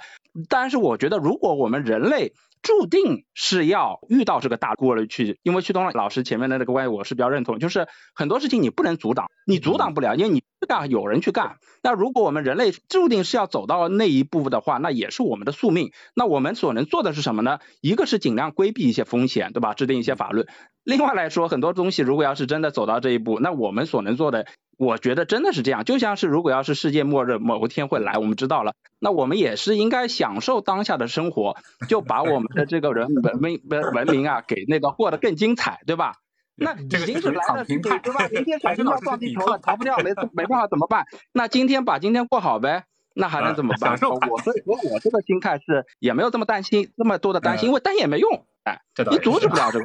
对吧？还有一个问题，还有一个问题什么呢？就是因为我们有时候自己会写一些，比如说科幻小说或者科普小说嘛，会有一个以前会有一个梦想，就是说我有没有可能把我自己写的做个作品拍成一个科普电影啊，或者什么？那么当然，这个东西以前来说，对于普我们这种普通人来说，是一个遥不可及的梦想嘛。但是我看到 Flora 的第一个印象，我就觉得，哇，比如说我要是写了一个科普小说或什么，有没有可能啊？以后在将来过个一两年，等到这个大模型开放之后，把它通过这个东西转化成，因为我第一个想到的是，它只能一分钟嘛，对吧？那比如说我可以把它截成三十段，比如说是半个小时的一个电影。截成一分钟一分钟，但我又想到，如果要现在这个技术截成一一分钟一分钟，可能造成的结果就是说不连续。那么有没有可能过个一两年，这个东西开放了之后，它把这个时间更延长，可能能就让你直接一段？我给你回答一下好不好？嗯嗯，它现在主要是受制于算力，知道吗？因为它生成视频，它需要非常庞大的一个算力，它现在这个算力它是受制于这个硬件的能力。还有这个功耗这方面，这方面它需要它它需要硬件进一步的一个进步，然后还得降低成本，它才能给你生成。当然，这是说在这个基础上，另外，它的这个算法也得需要一个改变。你要生成一段，你说一个一个科幻电影，那就必要一个有一个一个主人翁，一个有情节，那么这些人物的设定，那么是不是它这个整个算法能够这么完善的去生成这么一个东西？它也是一个非常大的挑战。它现在只是生成一个镜头，它可能很简单。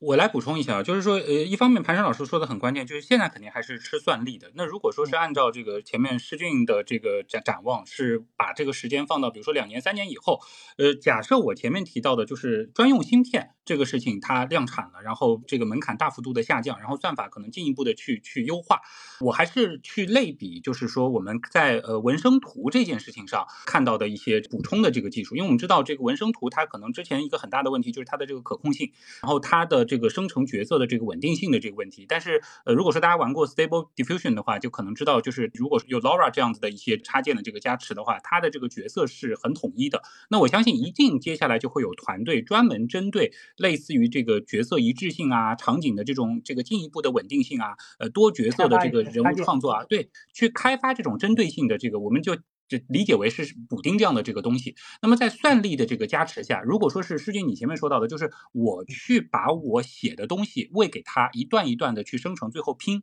这件事情，我觉得一定是会实现的。而且如果说是两三年以后，它的这个成本肯定会并不是特别的高吧，就不会像现在你专门投资一部电影那么的大，这个是一定的事情。所以他对一些就是说小型团队或者说是想法特别好、有很大的创意，但是受制于个人的资源没有办法去。实现梦想的人来说，这肯定是一个创作的这个利好，我完全相信。嗯，非常感谢盘石老师、旭东老师的一个回答，我非常期待以后能拍一部自己的科幻电影。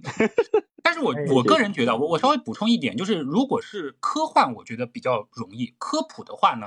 对，可能有点难，因为就是说它是需要解决就是现实世界的一些这个基本物理规律的这个问题。虽然我们看到它还可以，但是还是会有些 bug。但是你科普的话，其实我们很难容忍这种这个瑕疵的存在嘛。有，就我个人的观点，嗯嗯，是。就做科普的话，可能还是要利用像是什么虚幻引擎这样的，就是它真实世界模拟器做的比较好的东西啊啊。城市，你要想说什么？呃，徐东老师好，我就是想问一下，该如何去保证当 AI 进来之后，这个国家的稳定性的问题？而是否需要立即出台一部法律来限制一下，或者说是？现在这个已经就是美国和中国已经达成了出台法律去讨论这个事情，已经已经马上要坐在会议桌前面去讨论这个事情。嗯，并不是说还没有计划，是已经开始计划了。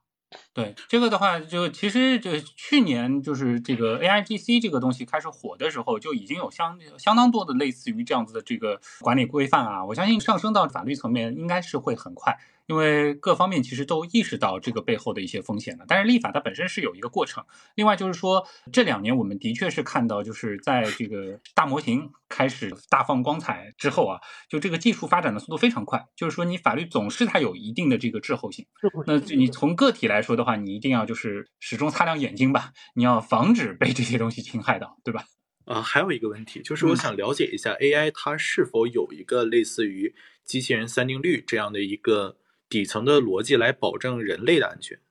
它一定不是那么简单的，就是科幻小说化的那个机器人三定律。但是呢，就是据我所知，因为要训练这样的大模型，你本身是要很大的算力。那么能够掌握这样的算力，你一定是一个相当大的这个团队。那么目前这些团队呢，主要是在中国啊、美国啊，然后再包括这个西方的一些这个发达国家的手上。那么他们要运行，一定是要受到当地的这些法律法规的这个规范和这个约束的。所以他们在训练的过程当中，很大的一部分的投入，的确是花在了。就是防止它输出一些，比如说有害这个公序良俗啊，这个道德啊、色情暴力啊，就这方面的这个东西上，就这个它底层是有设置的。然后再包括就是说，我自己用当时用那个 ChatGPT，呃，我记得三点五的那个时候，早期你通过一些就是这个所谓的这个神秘咒语吧，你是可以解锁它的道德约束的。但是这种漏洞呢，很快就被他们的这个开发者发现。那现在的话，很很难通过常规的这个手段去让 AI 做一些不太好的事情。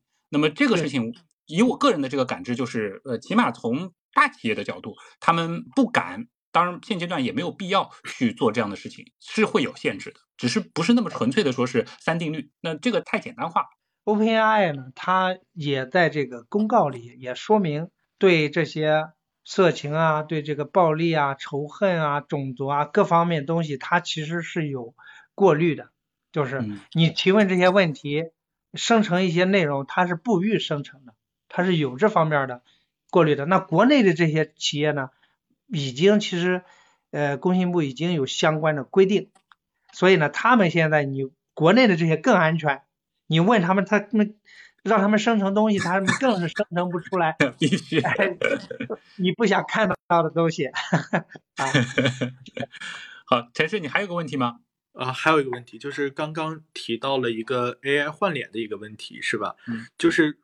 呃，如果是我们以后这个 Sora 发展的越来越快了，有没有可能用 Sora 进行一个制作视频，然后在法庭上进行一个伪证呢？这个的话，其实是涉及到的，就是我们怎么样去识别人工智能生成的这些内容，然后。并且就是说，对它进行一个这个这个甄别和限制，然后通过的是技术手段。呃，这个昨天我刚好也是请教了，就是技术领域的专家，他其实提了一个很关键的点，就是要做针对性的做，一定是可以的，技术上其实也没有问题。那主要是在于就是说实现它的这个成本两种，像你刚刚提到的，就是法律上的这个视频证据的这个证伪，那一定是会去做，而且它是有必要性的。就是我哪怕用一个比较高的代价去甄别出它是人工智能生成的。那么，但是它的现实意义非常的强，甚至它隐含的这个经济价值也非常的大，是可以做的。但是如果说是让这个平台，比如说对它所有的内容全部通过算法去跑一遍、算一遍、识别一遍，它是不是有这个人工智能的这个痕迹？以现在的视角来看，它的这个算力成本。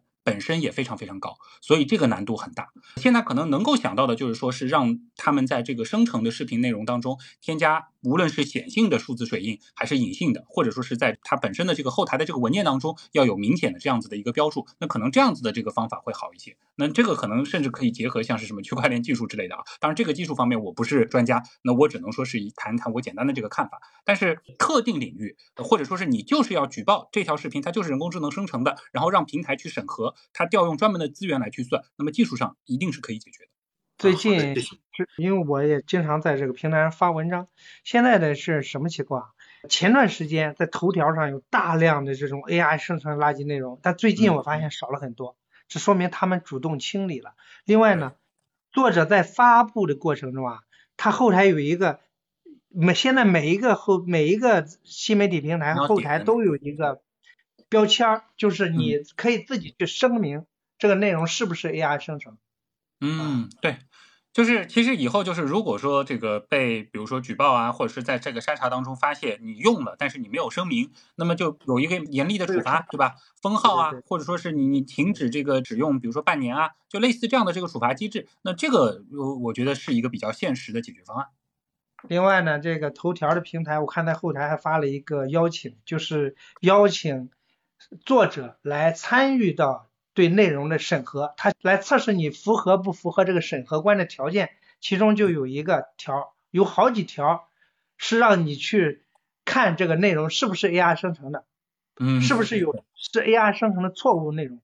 这说明他正在发动呃更多的力量去帮助他去审核这个内容。是。就其实我这里倒是呼吁啊，就是说，尤其是听我们今天的对谈，包括可能这期节目的这个朋友们，就是有机会的话，都实际的去用一用各种各样的这个新的人工智能的这些这个模型吧，无论是这个文字的、图片的，还是可能接下来的这个视频的，就你但凡去用啊，用了一段时间以后，你会建立一种认知模式，就是你能够一眼看出它是。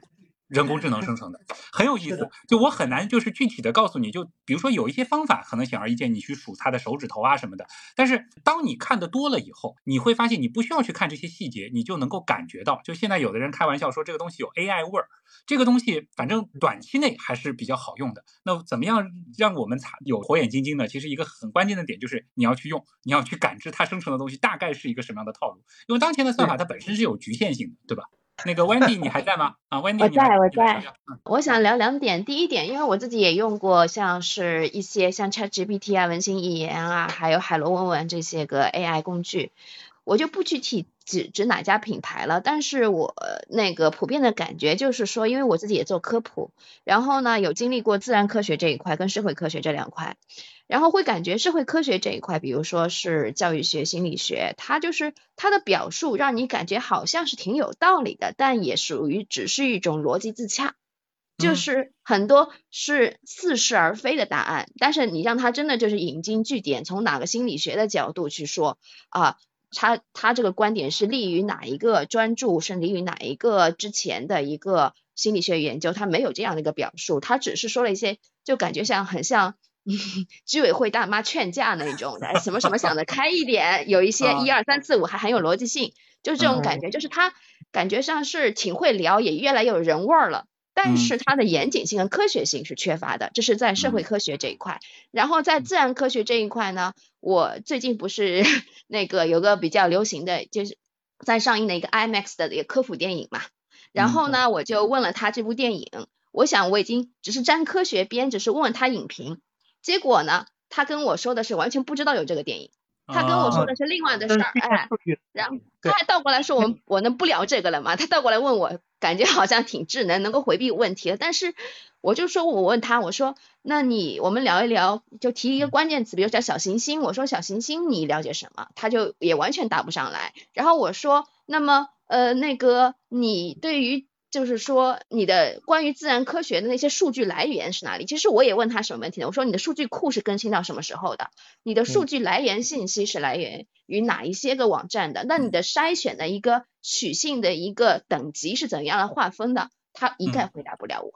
就看看到底是哪个模型，就是说现在呢，就是说呃。看这个 模型，它背靠什么样的大厂？因为每个大厂其实它有自己的这个数据方面的优势啊。就比如说做搜索引擎的，它可能对于这种客观信息的掌握会有自己的这个优势。比如说它可能本身是做这个语义理解的，那它可能在另外一个方面会会表现出这个优势。有的模型在这方面其实类似于你说的这个问题，就是现在呃所有的这个大模型都会有的一个痛点，就是这个幻觉的这个问题嘛。有的它可能相对会处理的好一些，但肯定也不是。是绝对的，就包括我们传统用这个人肉去搜这个这个搜索引擎的时候，你看到的很多的这个内容，它本身也是存在着一些瑕疵的。就是这些东西它本身就会带来一个必然的结果，就是大模型它不可能百分之一百输出完全真实客观的东西，那只是说它的这个出错率是多少，看你个人的一个容忍程度了。所以我们一直很反对你，如果说是做这些呃现实内容的这个写作，完全依赖于这个大模型，它只能够帮你去填充一些这种，比如说这种衔接语。语啊，或者说是开拓一下你的思路，但一定是不能直接把它当做一个学习或者是一一个取信的工具。当然了，如果说是那种它自带搜索引擎的，就是它可以外接搜索引擎的一些模型，那样好一些，会稍好一些。嗯，呃，我们一定要区别开，就是搜索引擎和大模型之间的区别。你看的都是生成结果，它都是给你反馈结果，但是不一样。就搜索引擎呢，它是它是给你反馈结果。而大模型呢，它是生成结果，它是不一样。为什么叫生成式大模型？搜索引擎它是你必须这个东西有，那么你搜就能给你搜出来。但是大模型呢，它是根据大量的东西，它之后思考了、计算了，然后之后给你反馈的、给你生成的一个结果。它不是说这个东西，你比如这就是一个杯子，我就给你输出一个杯子。而大模型那是搜索引擎，但是。如果是大模型呢？你说这个杯子，它可能给你是给你生成一个啊有花样的杯子，所以呢，这在这个生成的过程中，它必然是会有变形的、有走形的、有错误的。所以呢，我我们发现，就是你比如我我前段时间我讲了我一个真实的故事，刚才我我们和旭东老师聊天的时候，我也讲了，就是关于咱们这个大年三十放假啊，它为什么会生成一个。匪夷所思的一个文章出来，那是是因为什么？因为它那个数据的结果，它这个大模型去训练的数据的结果就停止到哎那个时间点，它之后这个事它测后面的文字出现的概率嘛，它本质上是做一些预测的事情。对他没法去，他不知道，他没有这个结果，他就没法生成，他就没法去思考，这是一个很严重的问题。另外，这就是说。它会持续的训练，它就需要持续的去喂数据，持续的这个算力，得投入。如果这个公司它不投入了，那么这个大模型就停止到这一天了，数据就停止到这一天了，它就后续的东西都不知道了。就像一个就像一个人被打懵了，突然就植物人了，过一个月之后醒来了，他只记得一个月之前的事儿，一个月之后这这中间发生事儿他不知道。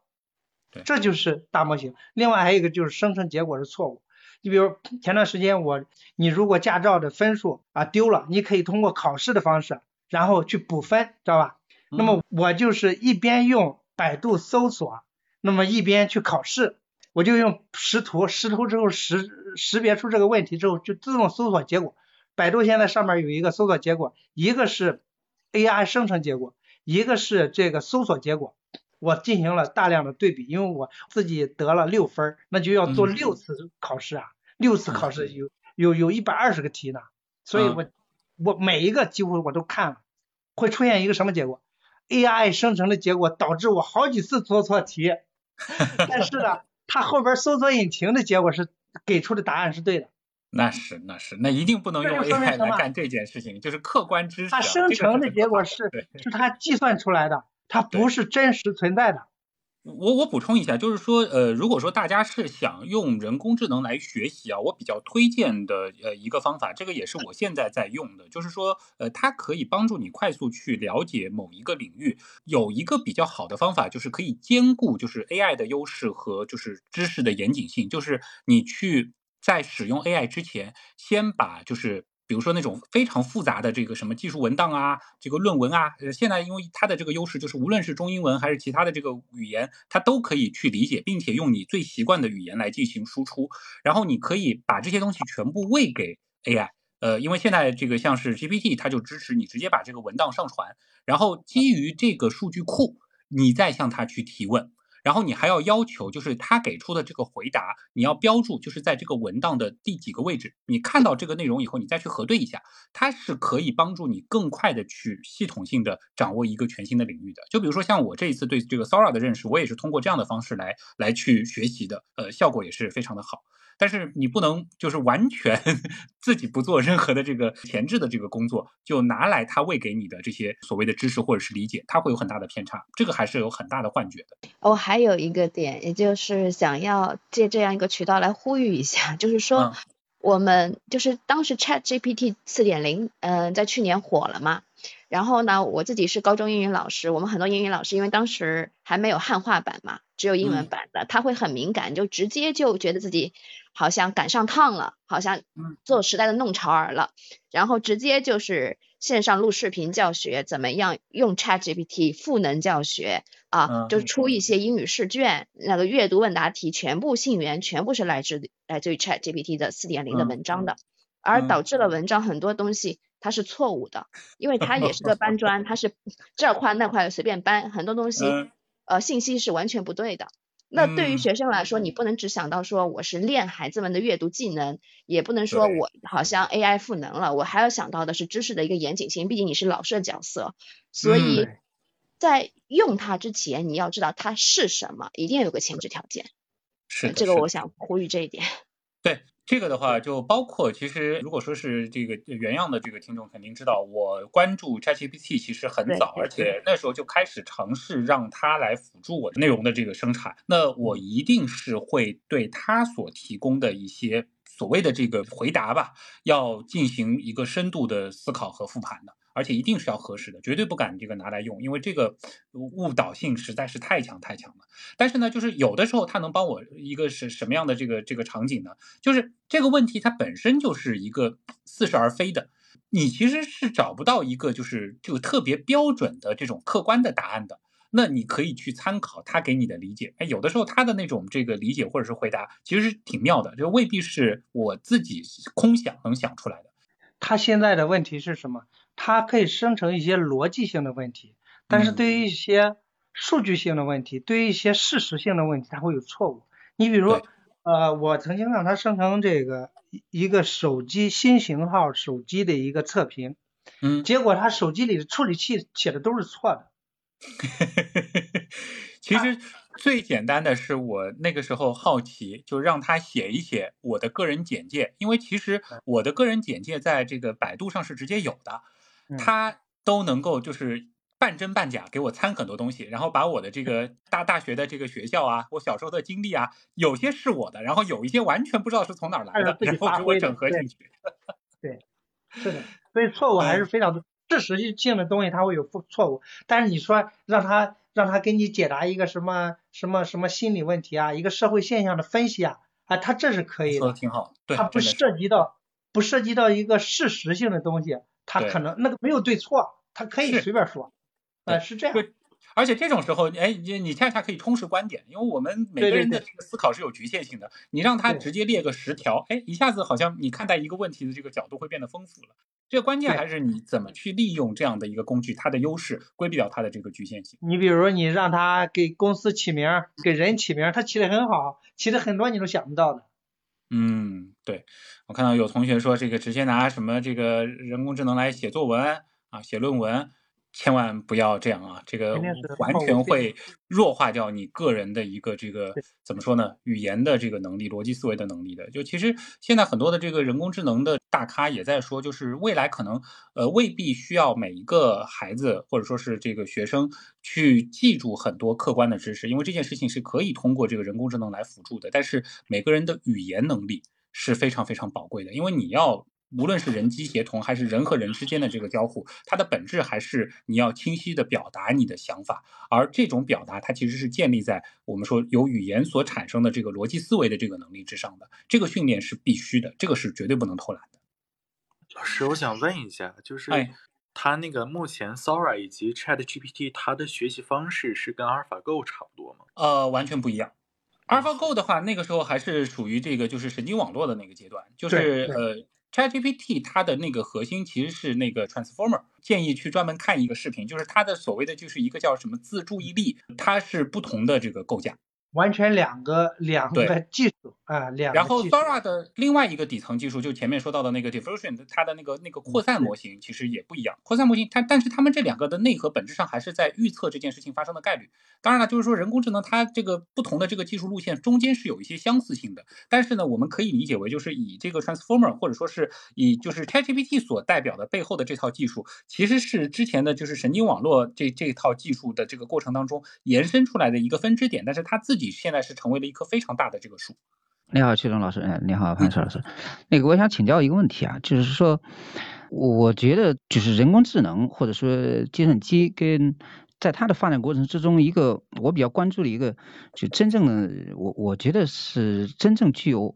这个划时代意义的一个节点，它可能应该是就是说，嗯，它是不是我们是不是判断它具有主体的这个特性？就是说。什么意思呢？就是说，这个可能我这个理解，嗯，不太准确，嗯，就就就顺便请教一下，说，就是，嗯，好像是这个样子，就是说，嗯，意识的它这个工作机制啊，它并不完全是逻辑的，但是现在就目前的这个电脑的这个人工智能的这个发展方式，不管它的算法是怎么去构建的，它的算力，呃，到达了。什么样的程度？但是它现在还是逻辑的。如果它是逻辑的，那么是不是可以做这么一个判断？它就是把我们人类现在已知的，或者说现在我们把它确定下来的这个这个一些判断跟结论，它的一个最大的优势是以不同的方式去重组。也就是说，它把我们以呃人类已经存在的这个知识，把它可能。可能的那个可能性组合，用它的算力给我们展现出来，但是它并不能够真正的像意识那样。其实意识有时候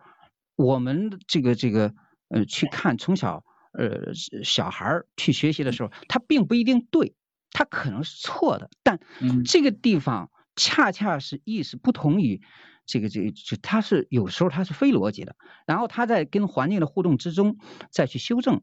但是，就是如果是这样的话，那么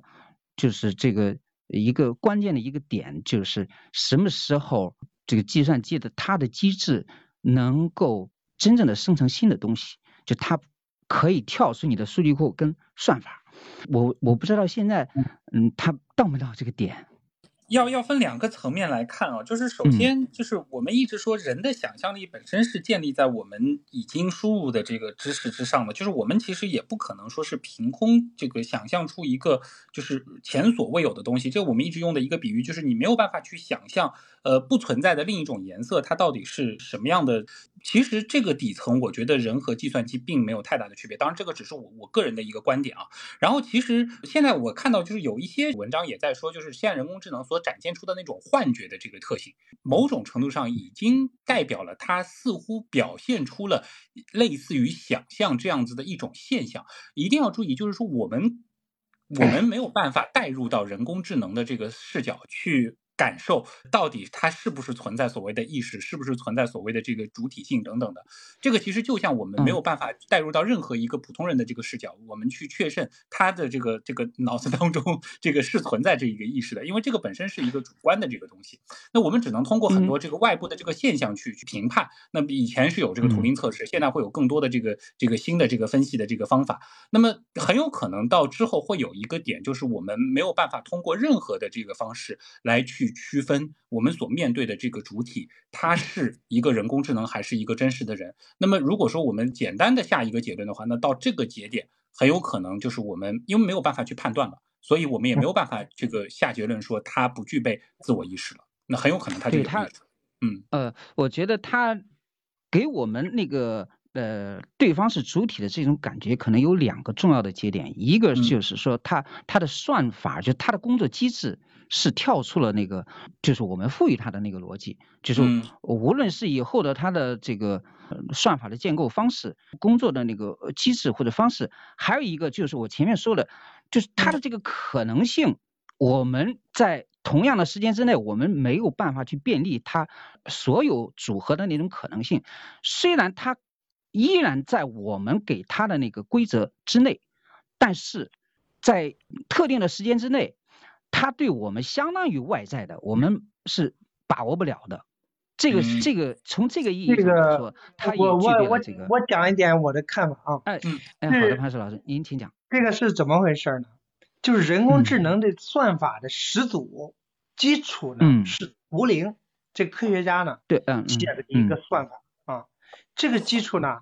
到现在所有的这个人工智能算法都是建立在图灵。写的那段代码基础上的，我记得当时我参加一个什么活动，说他为什么呃会生成这样的内容，他为什么会生成这样的结果？就现在人工智能，包括写去延伸这个算法的这些这些工程师，他都无法理解。那有人又说了，可能说图灵是不是不是人类，或者说是是 为什么他会他会去写出这样一段留在世界？留，因为图灵很早就很年轻就死掉了，然后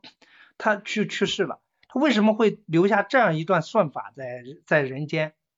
这就是一个很神奇的问题了，就是嗯，这搞人工智能的人不知道为什么会出现这样一段哎算法，为什么这个算法会生成这个结果？那么我们现在持续的让他去学习去去训练，那最后他最后产能不能产生人的意识啊？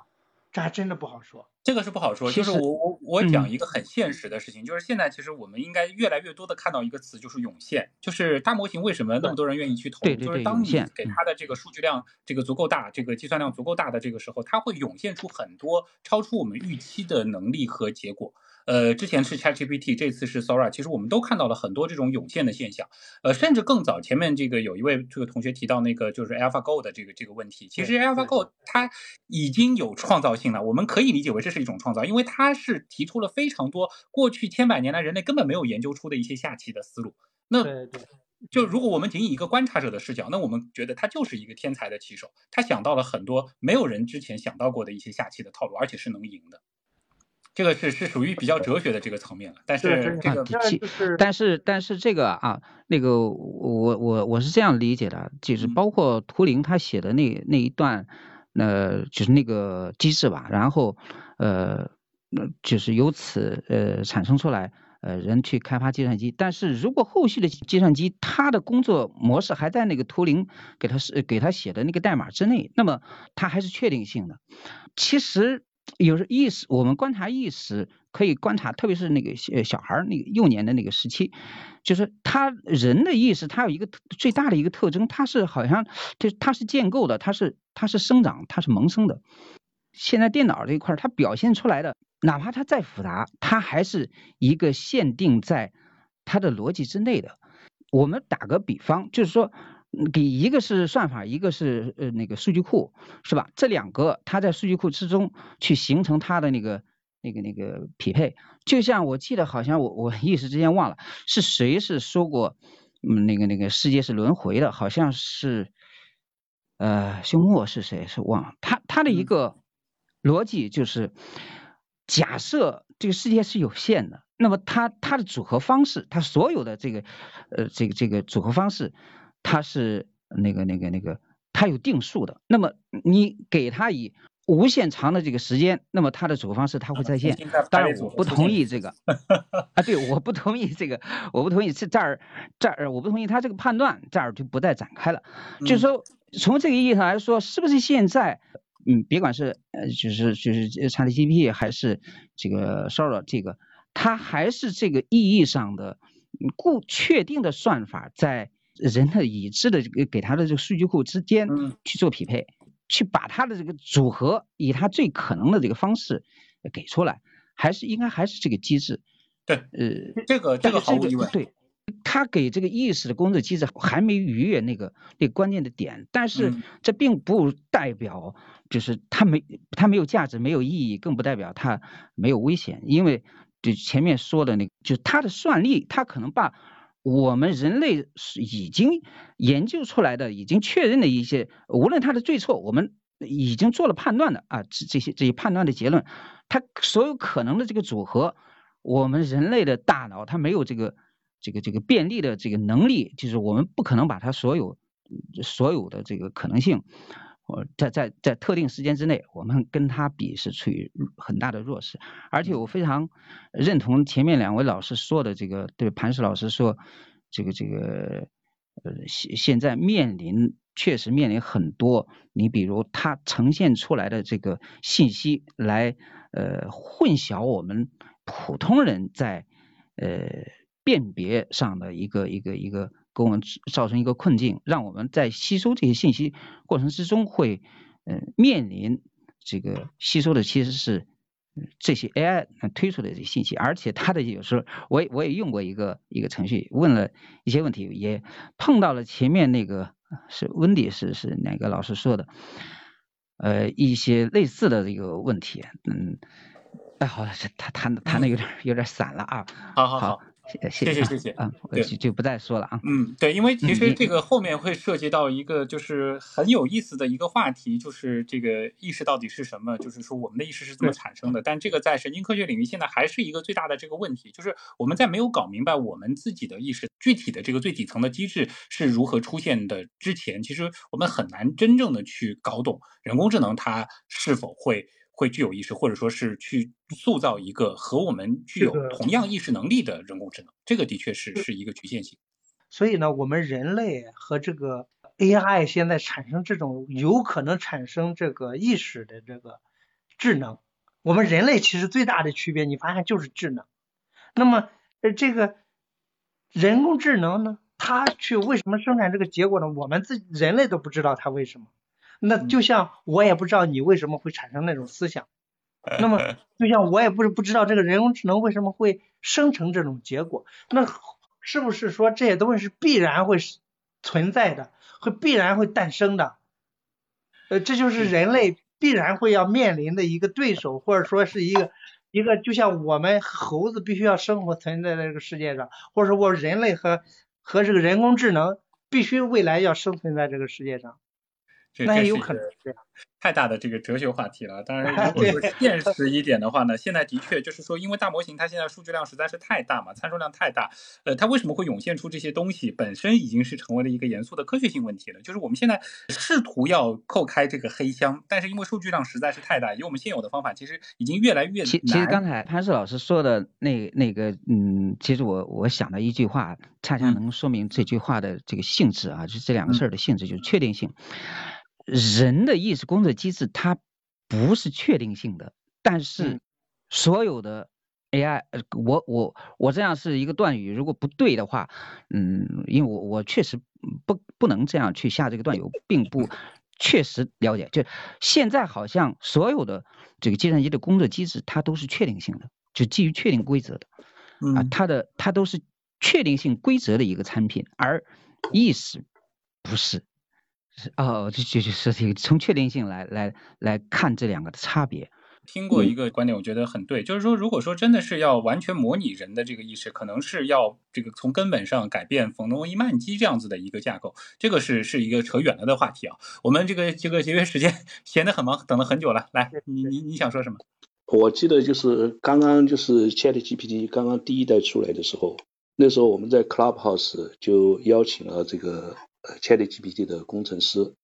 来讲 Chat GPT 到底是个什么东西。嗯，当时我觉得，我记得他当时他说的非常简单，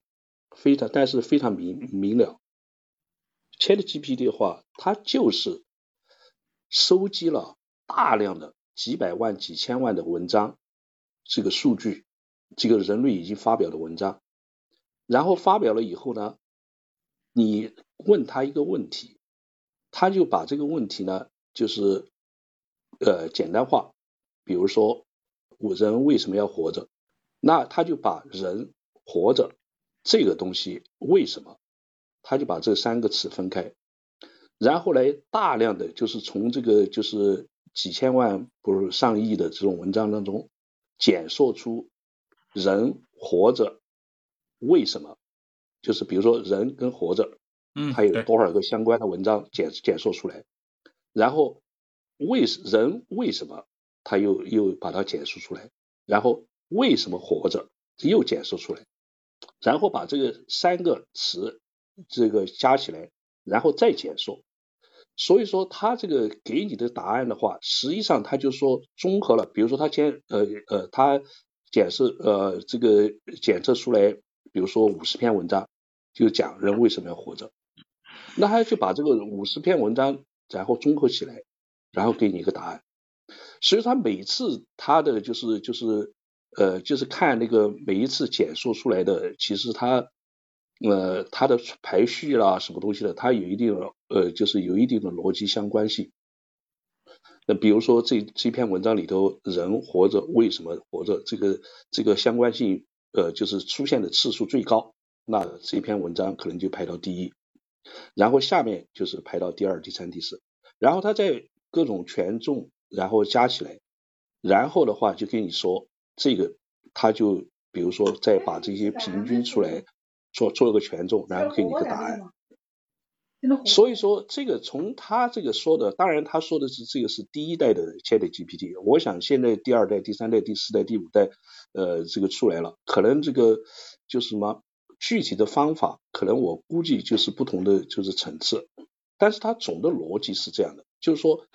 它就是通过已知的资料，然后来给你一个进行关联，就是相关相关的联系，然后的话再给你一个答案。所以说，这个你说人工智能它会产生自自己的意识吗？不可能。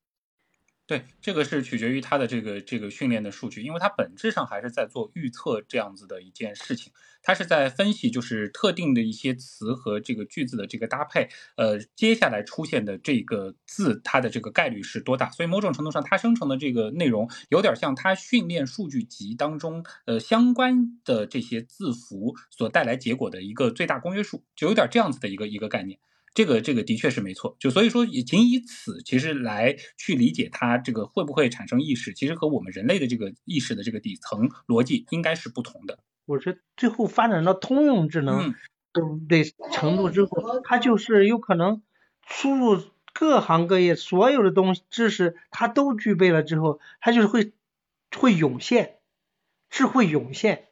我我我举一个例子吧，就是说这个这两天就是有有一个脑洞，我觉得挺有意思的，就是用那个《流浪地球》当中的那个涂鸦鸦作为一个一一个一个案例，就是说我们其实呃基于 Sora 技术。然后基于现在 AI 就是对视频的这个理解以及反馈，包括文字语言等等这样子的一个理解，我相信其实再过两年，我们是可以看到一个完全呈现在屏幕当中的，看上去像是一个真实的人类，甚至是二十四小时直播的这样的一个人工智能。就是说，你甚至可能跟他的这个对话，所有的这个反馈，以普通人的这个视角，你很难判断出他到底是一个真实的人，还是一个一个一个完全数字的这个人。就像我前面举到的这个 AI 无人机的这样子的一个例子，就是。呃，这个时候其实它会带来一个困境，就是它所表现出的一切行为都像人。那我们到底用什么样的一个方式去判断它到底是不是有意识和没意识？这个其实是本身是存在一个困境的。虽然我们从底层逻辑来说，好像呃它不应该具备意识，但是如果说它表现出的一切行为都已经和一个真实的人一模一样，那这个时候其实。很难，你再能够说是咬死说它不具备意识这样一件事儿，这个其实是很很有意思、很值得探讨的一个话题。就这是一个，其实一个是一个哲学话题了，对吧？就是意识必须要建立在一个生物机的这个大脑之上吗？还是说，呃，必须是用我们想当然的那套这个逻辑来实现的吗？这个倒是是一个很大的这个话题了。我们来看看这个。空开先生，这个大家好像聊得很起劲啊。这样吧，我就把这个空开先生和一凡四二三两个人这个聊完，我们今天的直播就结束了啊，明显超时了。来，空开先生，我刚才躺在床上了，听你们聊的挺热闹，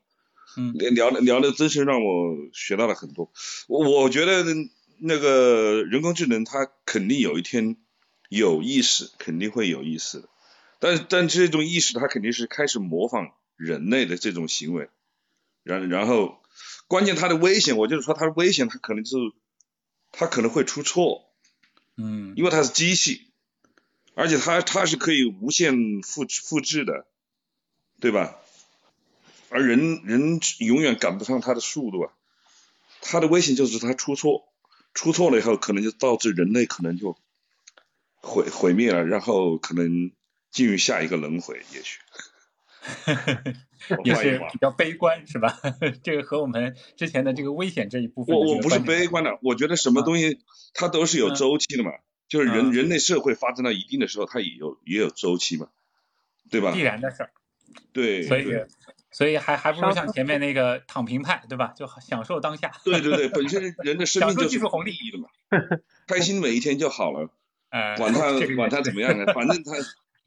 他到时候该怎么样就短期内。我们说就是那些就是我们说这个这个视觉鸦片类的东西啊，这个是一个不恰当的比喻，就是说那种能够给你带来强烈的视觉刺激，完全根据你的口味生成的那些视频内容，它一定会这个大量的增加，甚至接下来可能你也不需要去关注某个主播或者是某个视频博主了，你直接就是这个养一个 AI。然后他每天就给你喂这个大量的让你难以自拔的这个视频，我觉得这一刻的到来已经不是科幻了，可能就是一两年的事情。但这个从快乐的角度会很快乐。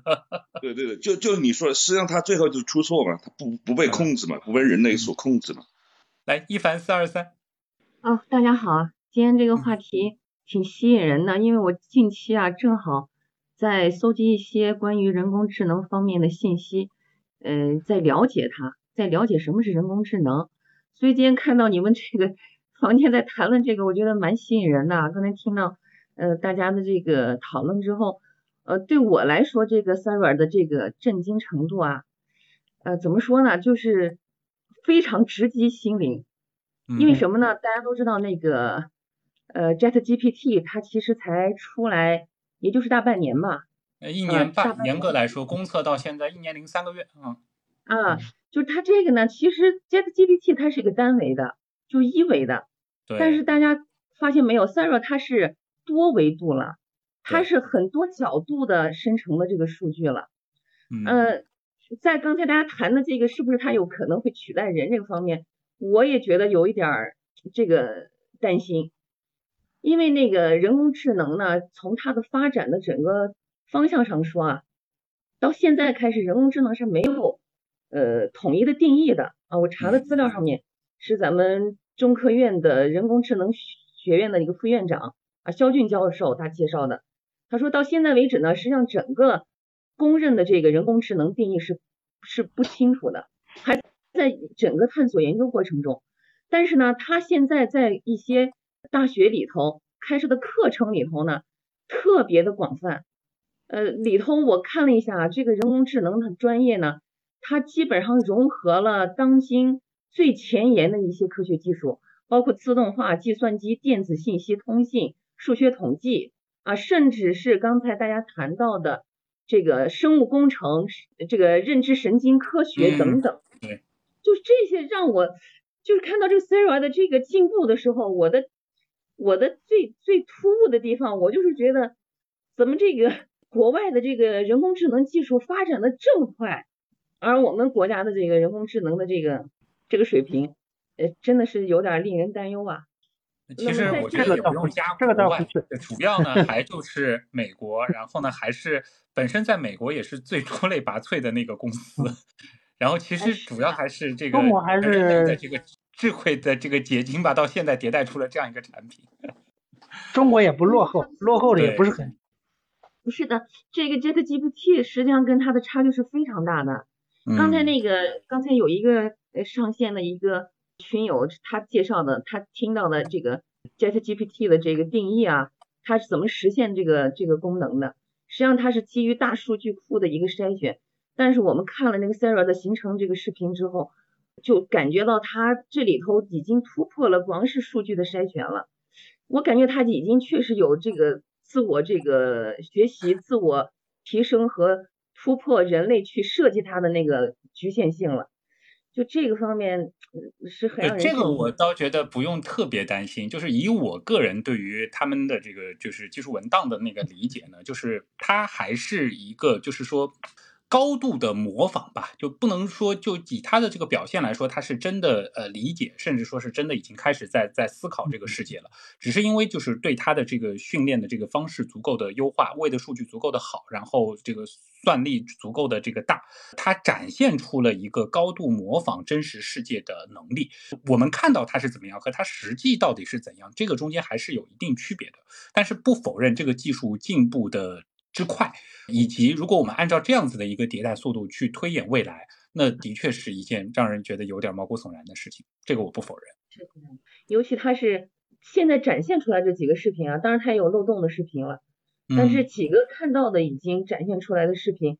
呃真的是以假乱真，就是你已经很难从一个普通人的认知角度去感受到它是一个虚拟的世界，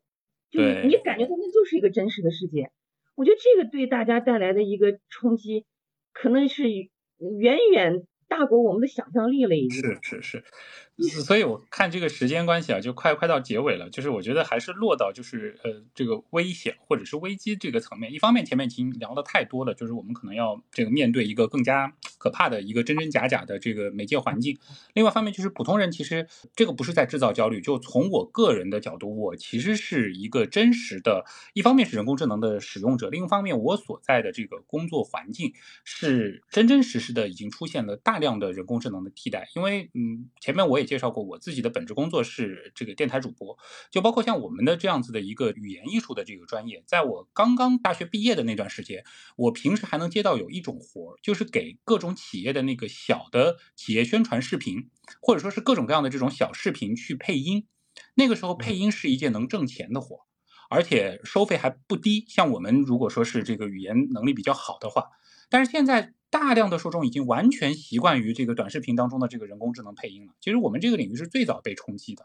再包括现在有很多的节目，不论是新闻的还是一些文艺的这个节目，已经开始直接使用呃人声的主播来替代传统的这个主持人了。这个事情其实是实实在在发生的。然后去年文生图开始之后，大量的游戏公司开始优化绘图师，那很多人的确是要无奈的接受这样子的一个现实。这件事情它是正在发生，而且它的速度会非常非常快。这个本身它其实是一个危机。是的，就是未来的很多职业啊，有可能会被啊，不是未来了，现在就有很多职业就开始被人工智能所取代了。但是这就是我们未来如何应对它这个对职业的替代。那么我们如何去用好它，然后如何去规范它，其实是每一个人都需要思考的问题。对，当然，有的人很乐观的展望说，人工智能大发展之后，一定也会创造很多的新的就业岗位，创造一些新的就业机会。我相信这样子的一个愿景，包括很多大模型他自己在回答这个问题的时候也会这样子去说。但是仅以现在而言，我们其实并没有看到太多这样子的。这个新的这个岗位机会是看到了很多，这可能是挣大钱的机会，或者是你歪门左道也能挣钱的机会。但是实实在在的需要人的这个岗位，好像是肉眼可见的速度在变少。这个倒是会隐含着更深层次的这个对整个社会就有的这个经济秩序的这样子的一个一个冲击。很多方面都会被它改变。你包括前段时间，我记着芒格查理芒格在去世之前就讲了这个，这个是非常智者啊，是现在是。是社会上公认的一个智者了。那么这位老一百岁的老人他就讲了，就人工智能会对产生的失业，那么对工作的替代，而不是说像以前替代之后会再去延伸出新的工作。对。那么这个可能面临着，其实就是这样，就是说我们说工厂机器人替代了工人，它的确是带来了就是生产力的这个提升，成本的这个下降，包括这个各各种可控性的这个增强。但是它其实对于整个经济环境来说，这个是盘石老师最擅长的领域，就是工人如果说没有了收入，他其实就不会在这个市场当中这个进行消费。我们就有了整个的这个经济体系是没有办法一个循环系统的一个稳定。哎，对，这个的确是比较可怕的事情。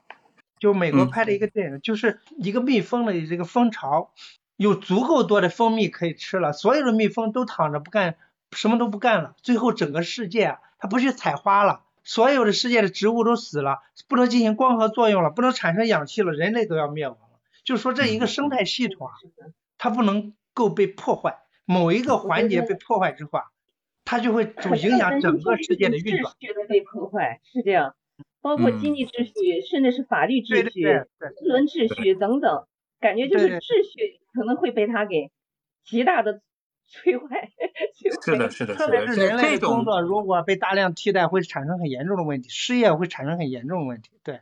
所以我和很多的就是做科普啊，包括做科研的一些同行，大家如果是比较关注这一轮人工智能技术浪潮的这个朋友的交流，很多。人都会有一个共同的这个观点，就是说，如果把这一次的这轮浪潮放到整个人类文明的这个进程史上的话，它可能不是单纯的第三次、第四次工业革命那么简单，它甚至是就是从农业文明切换到工业文明这样子的一种对旧秩序的一个冲击。这个我们可能真的是处在见证这样子的一个历史大浪潮的这个档口的一代人，就不知道是幸运 还是无奈啊。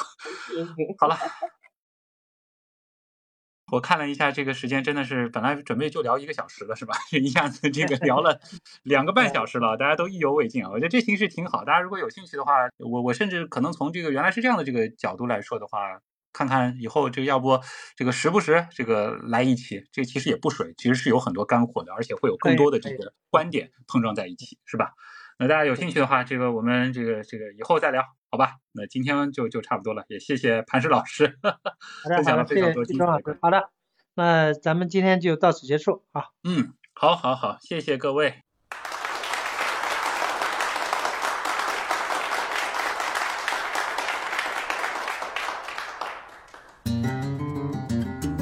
好的，各位朋友，那么以上就是这期既短又长的。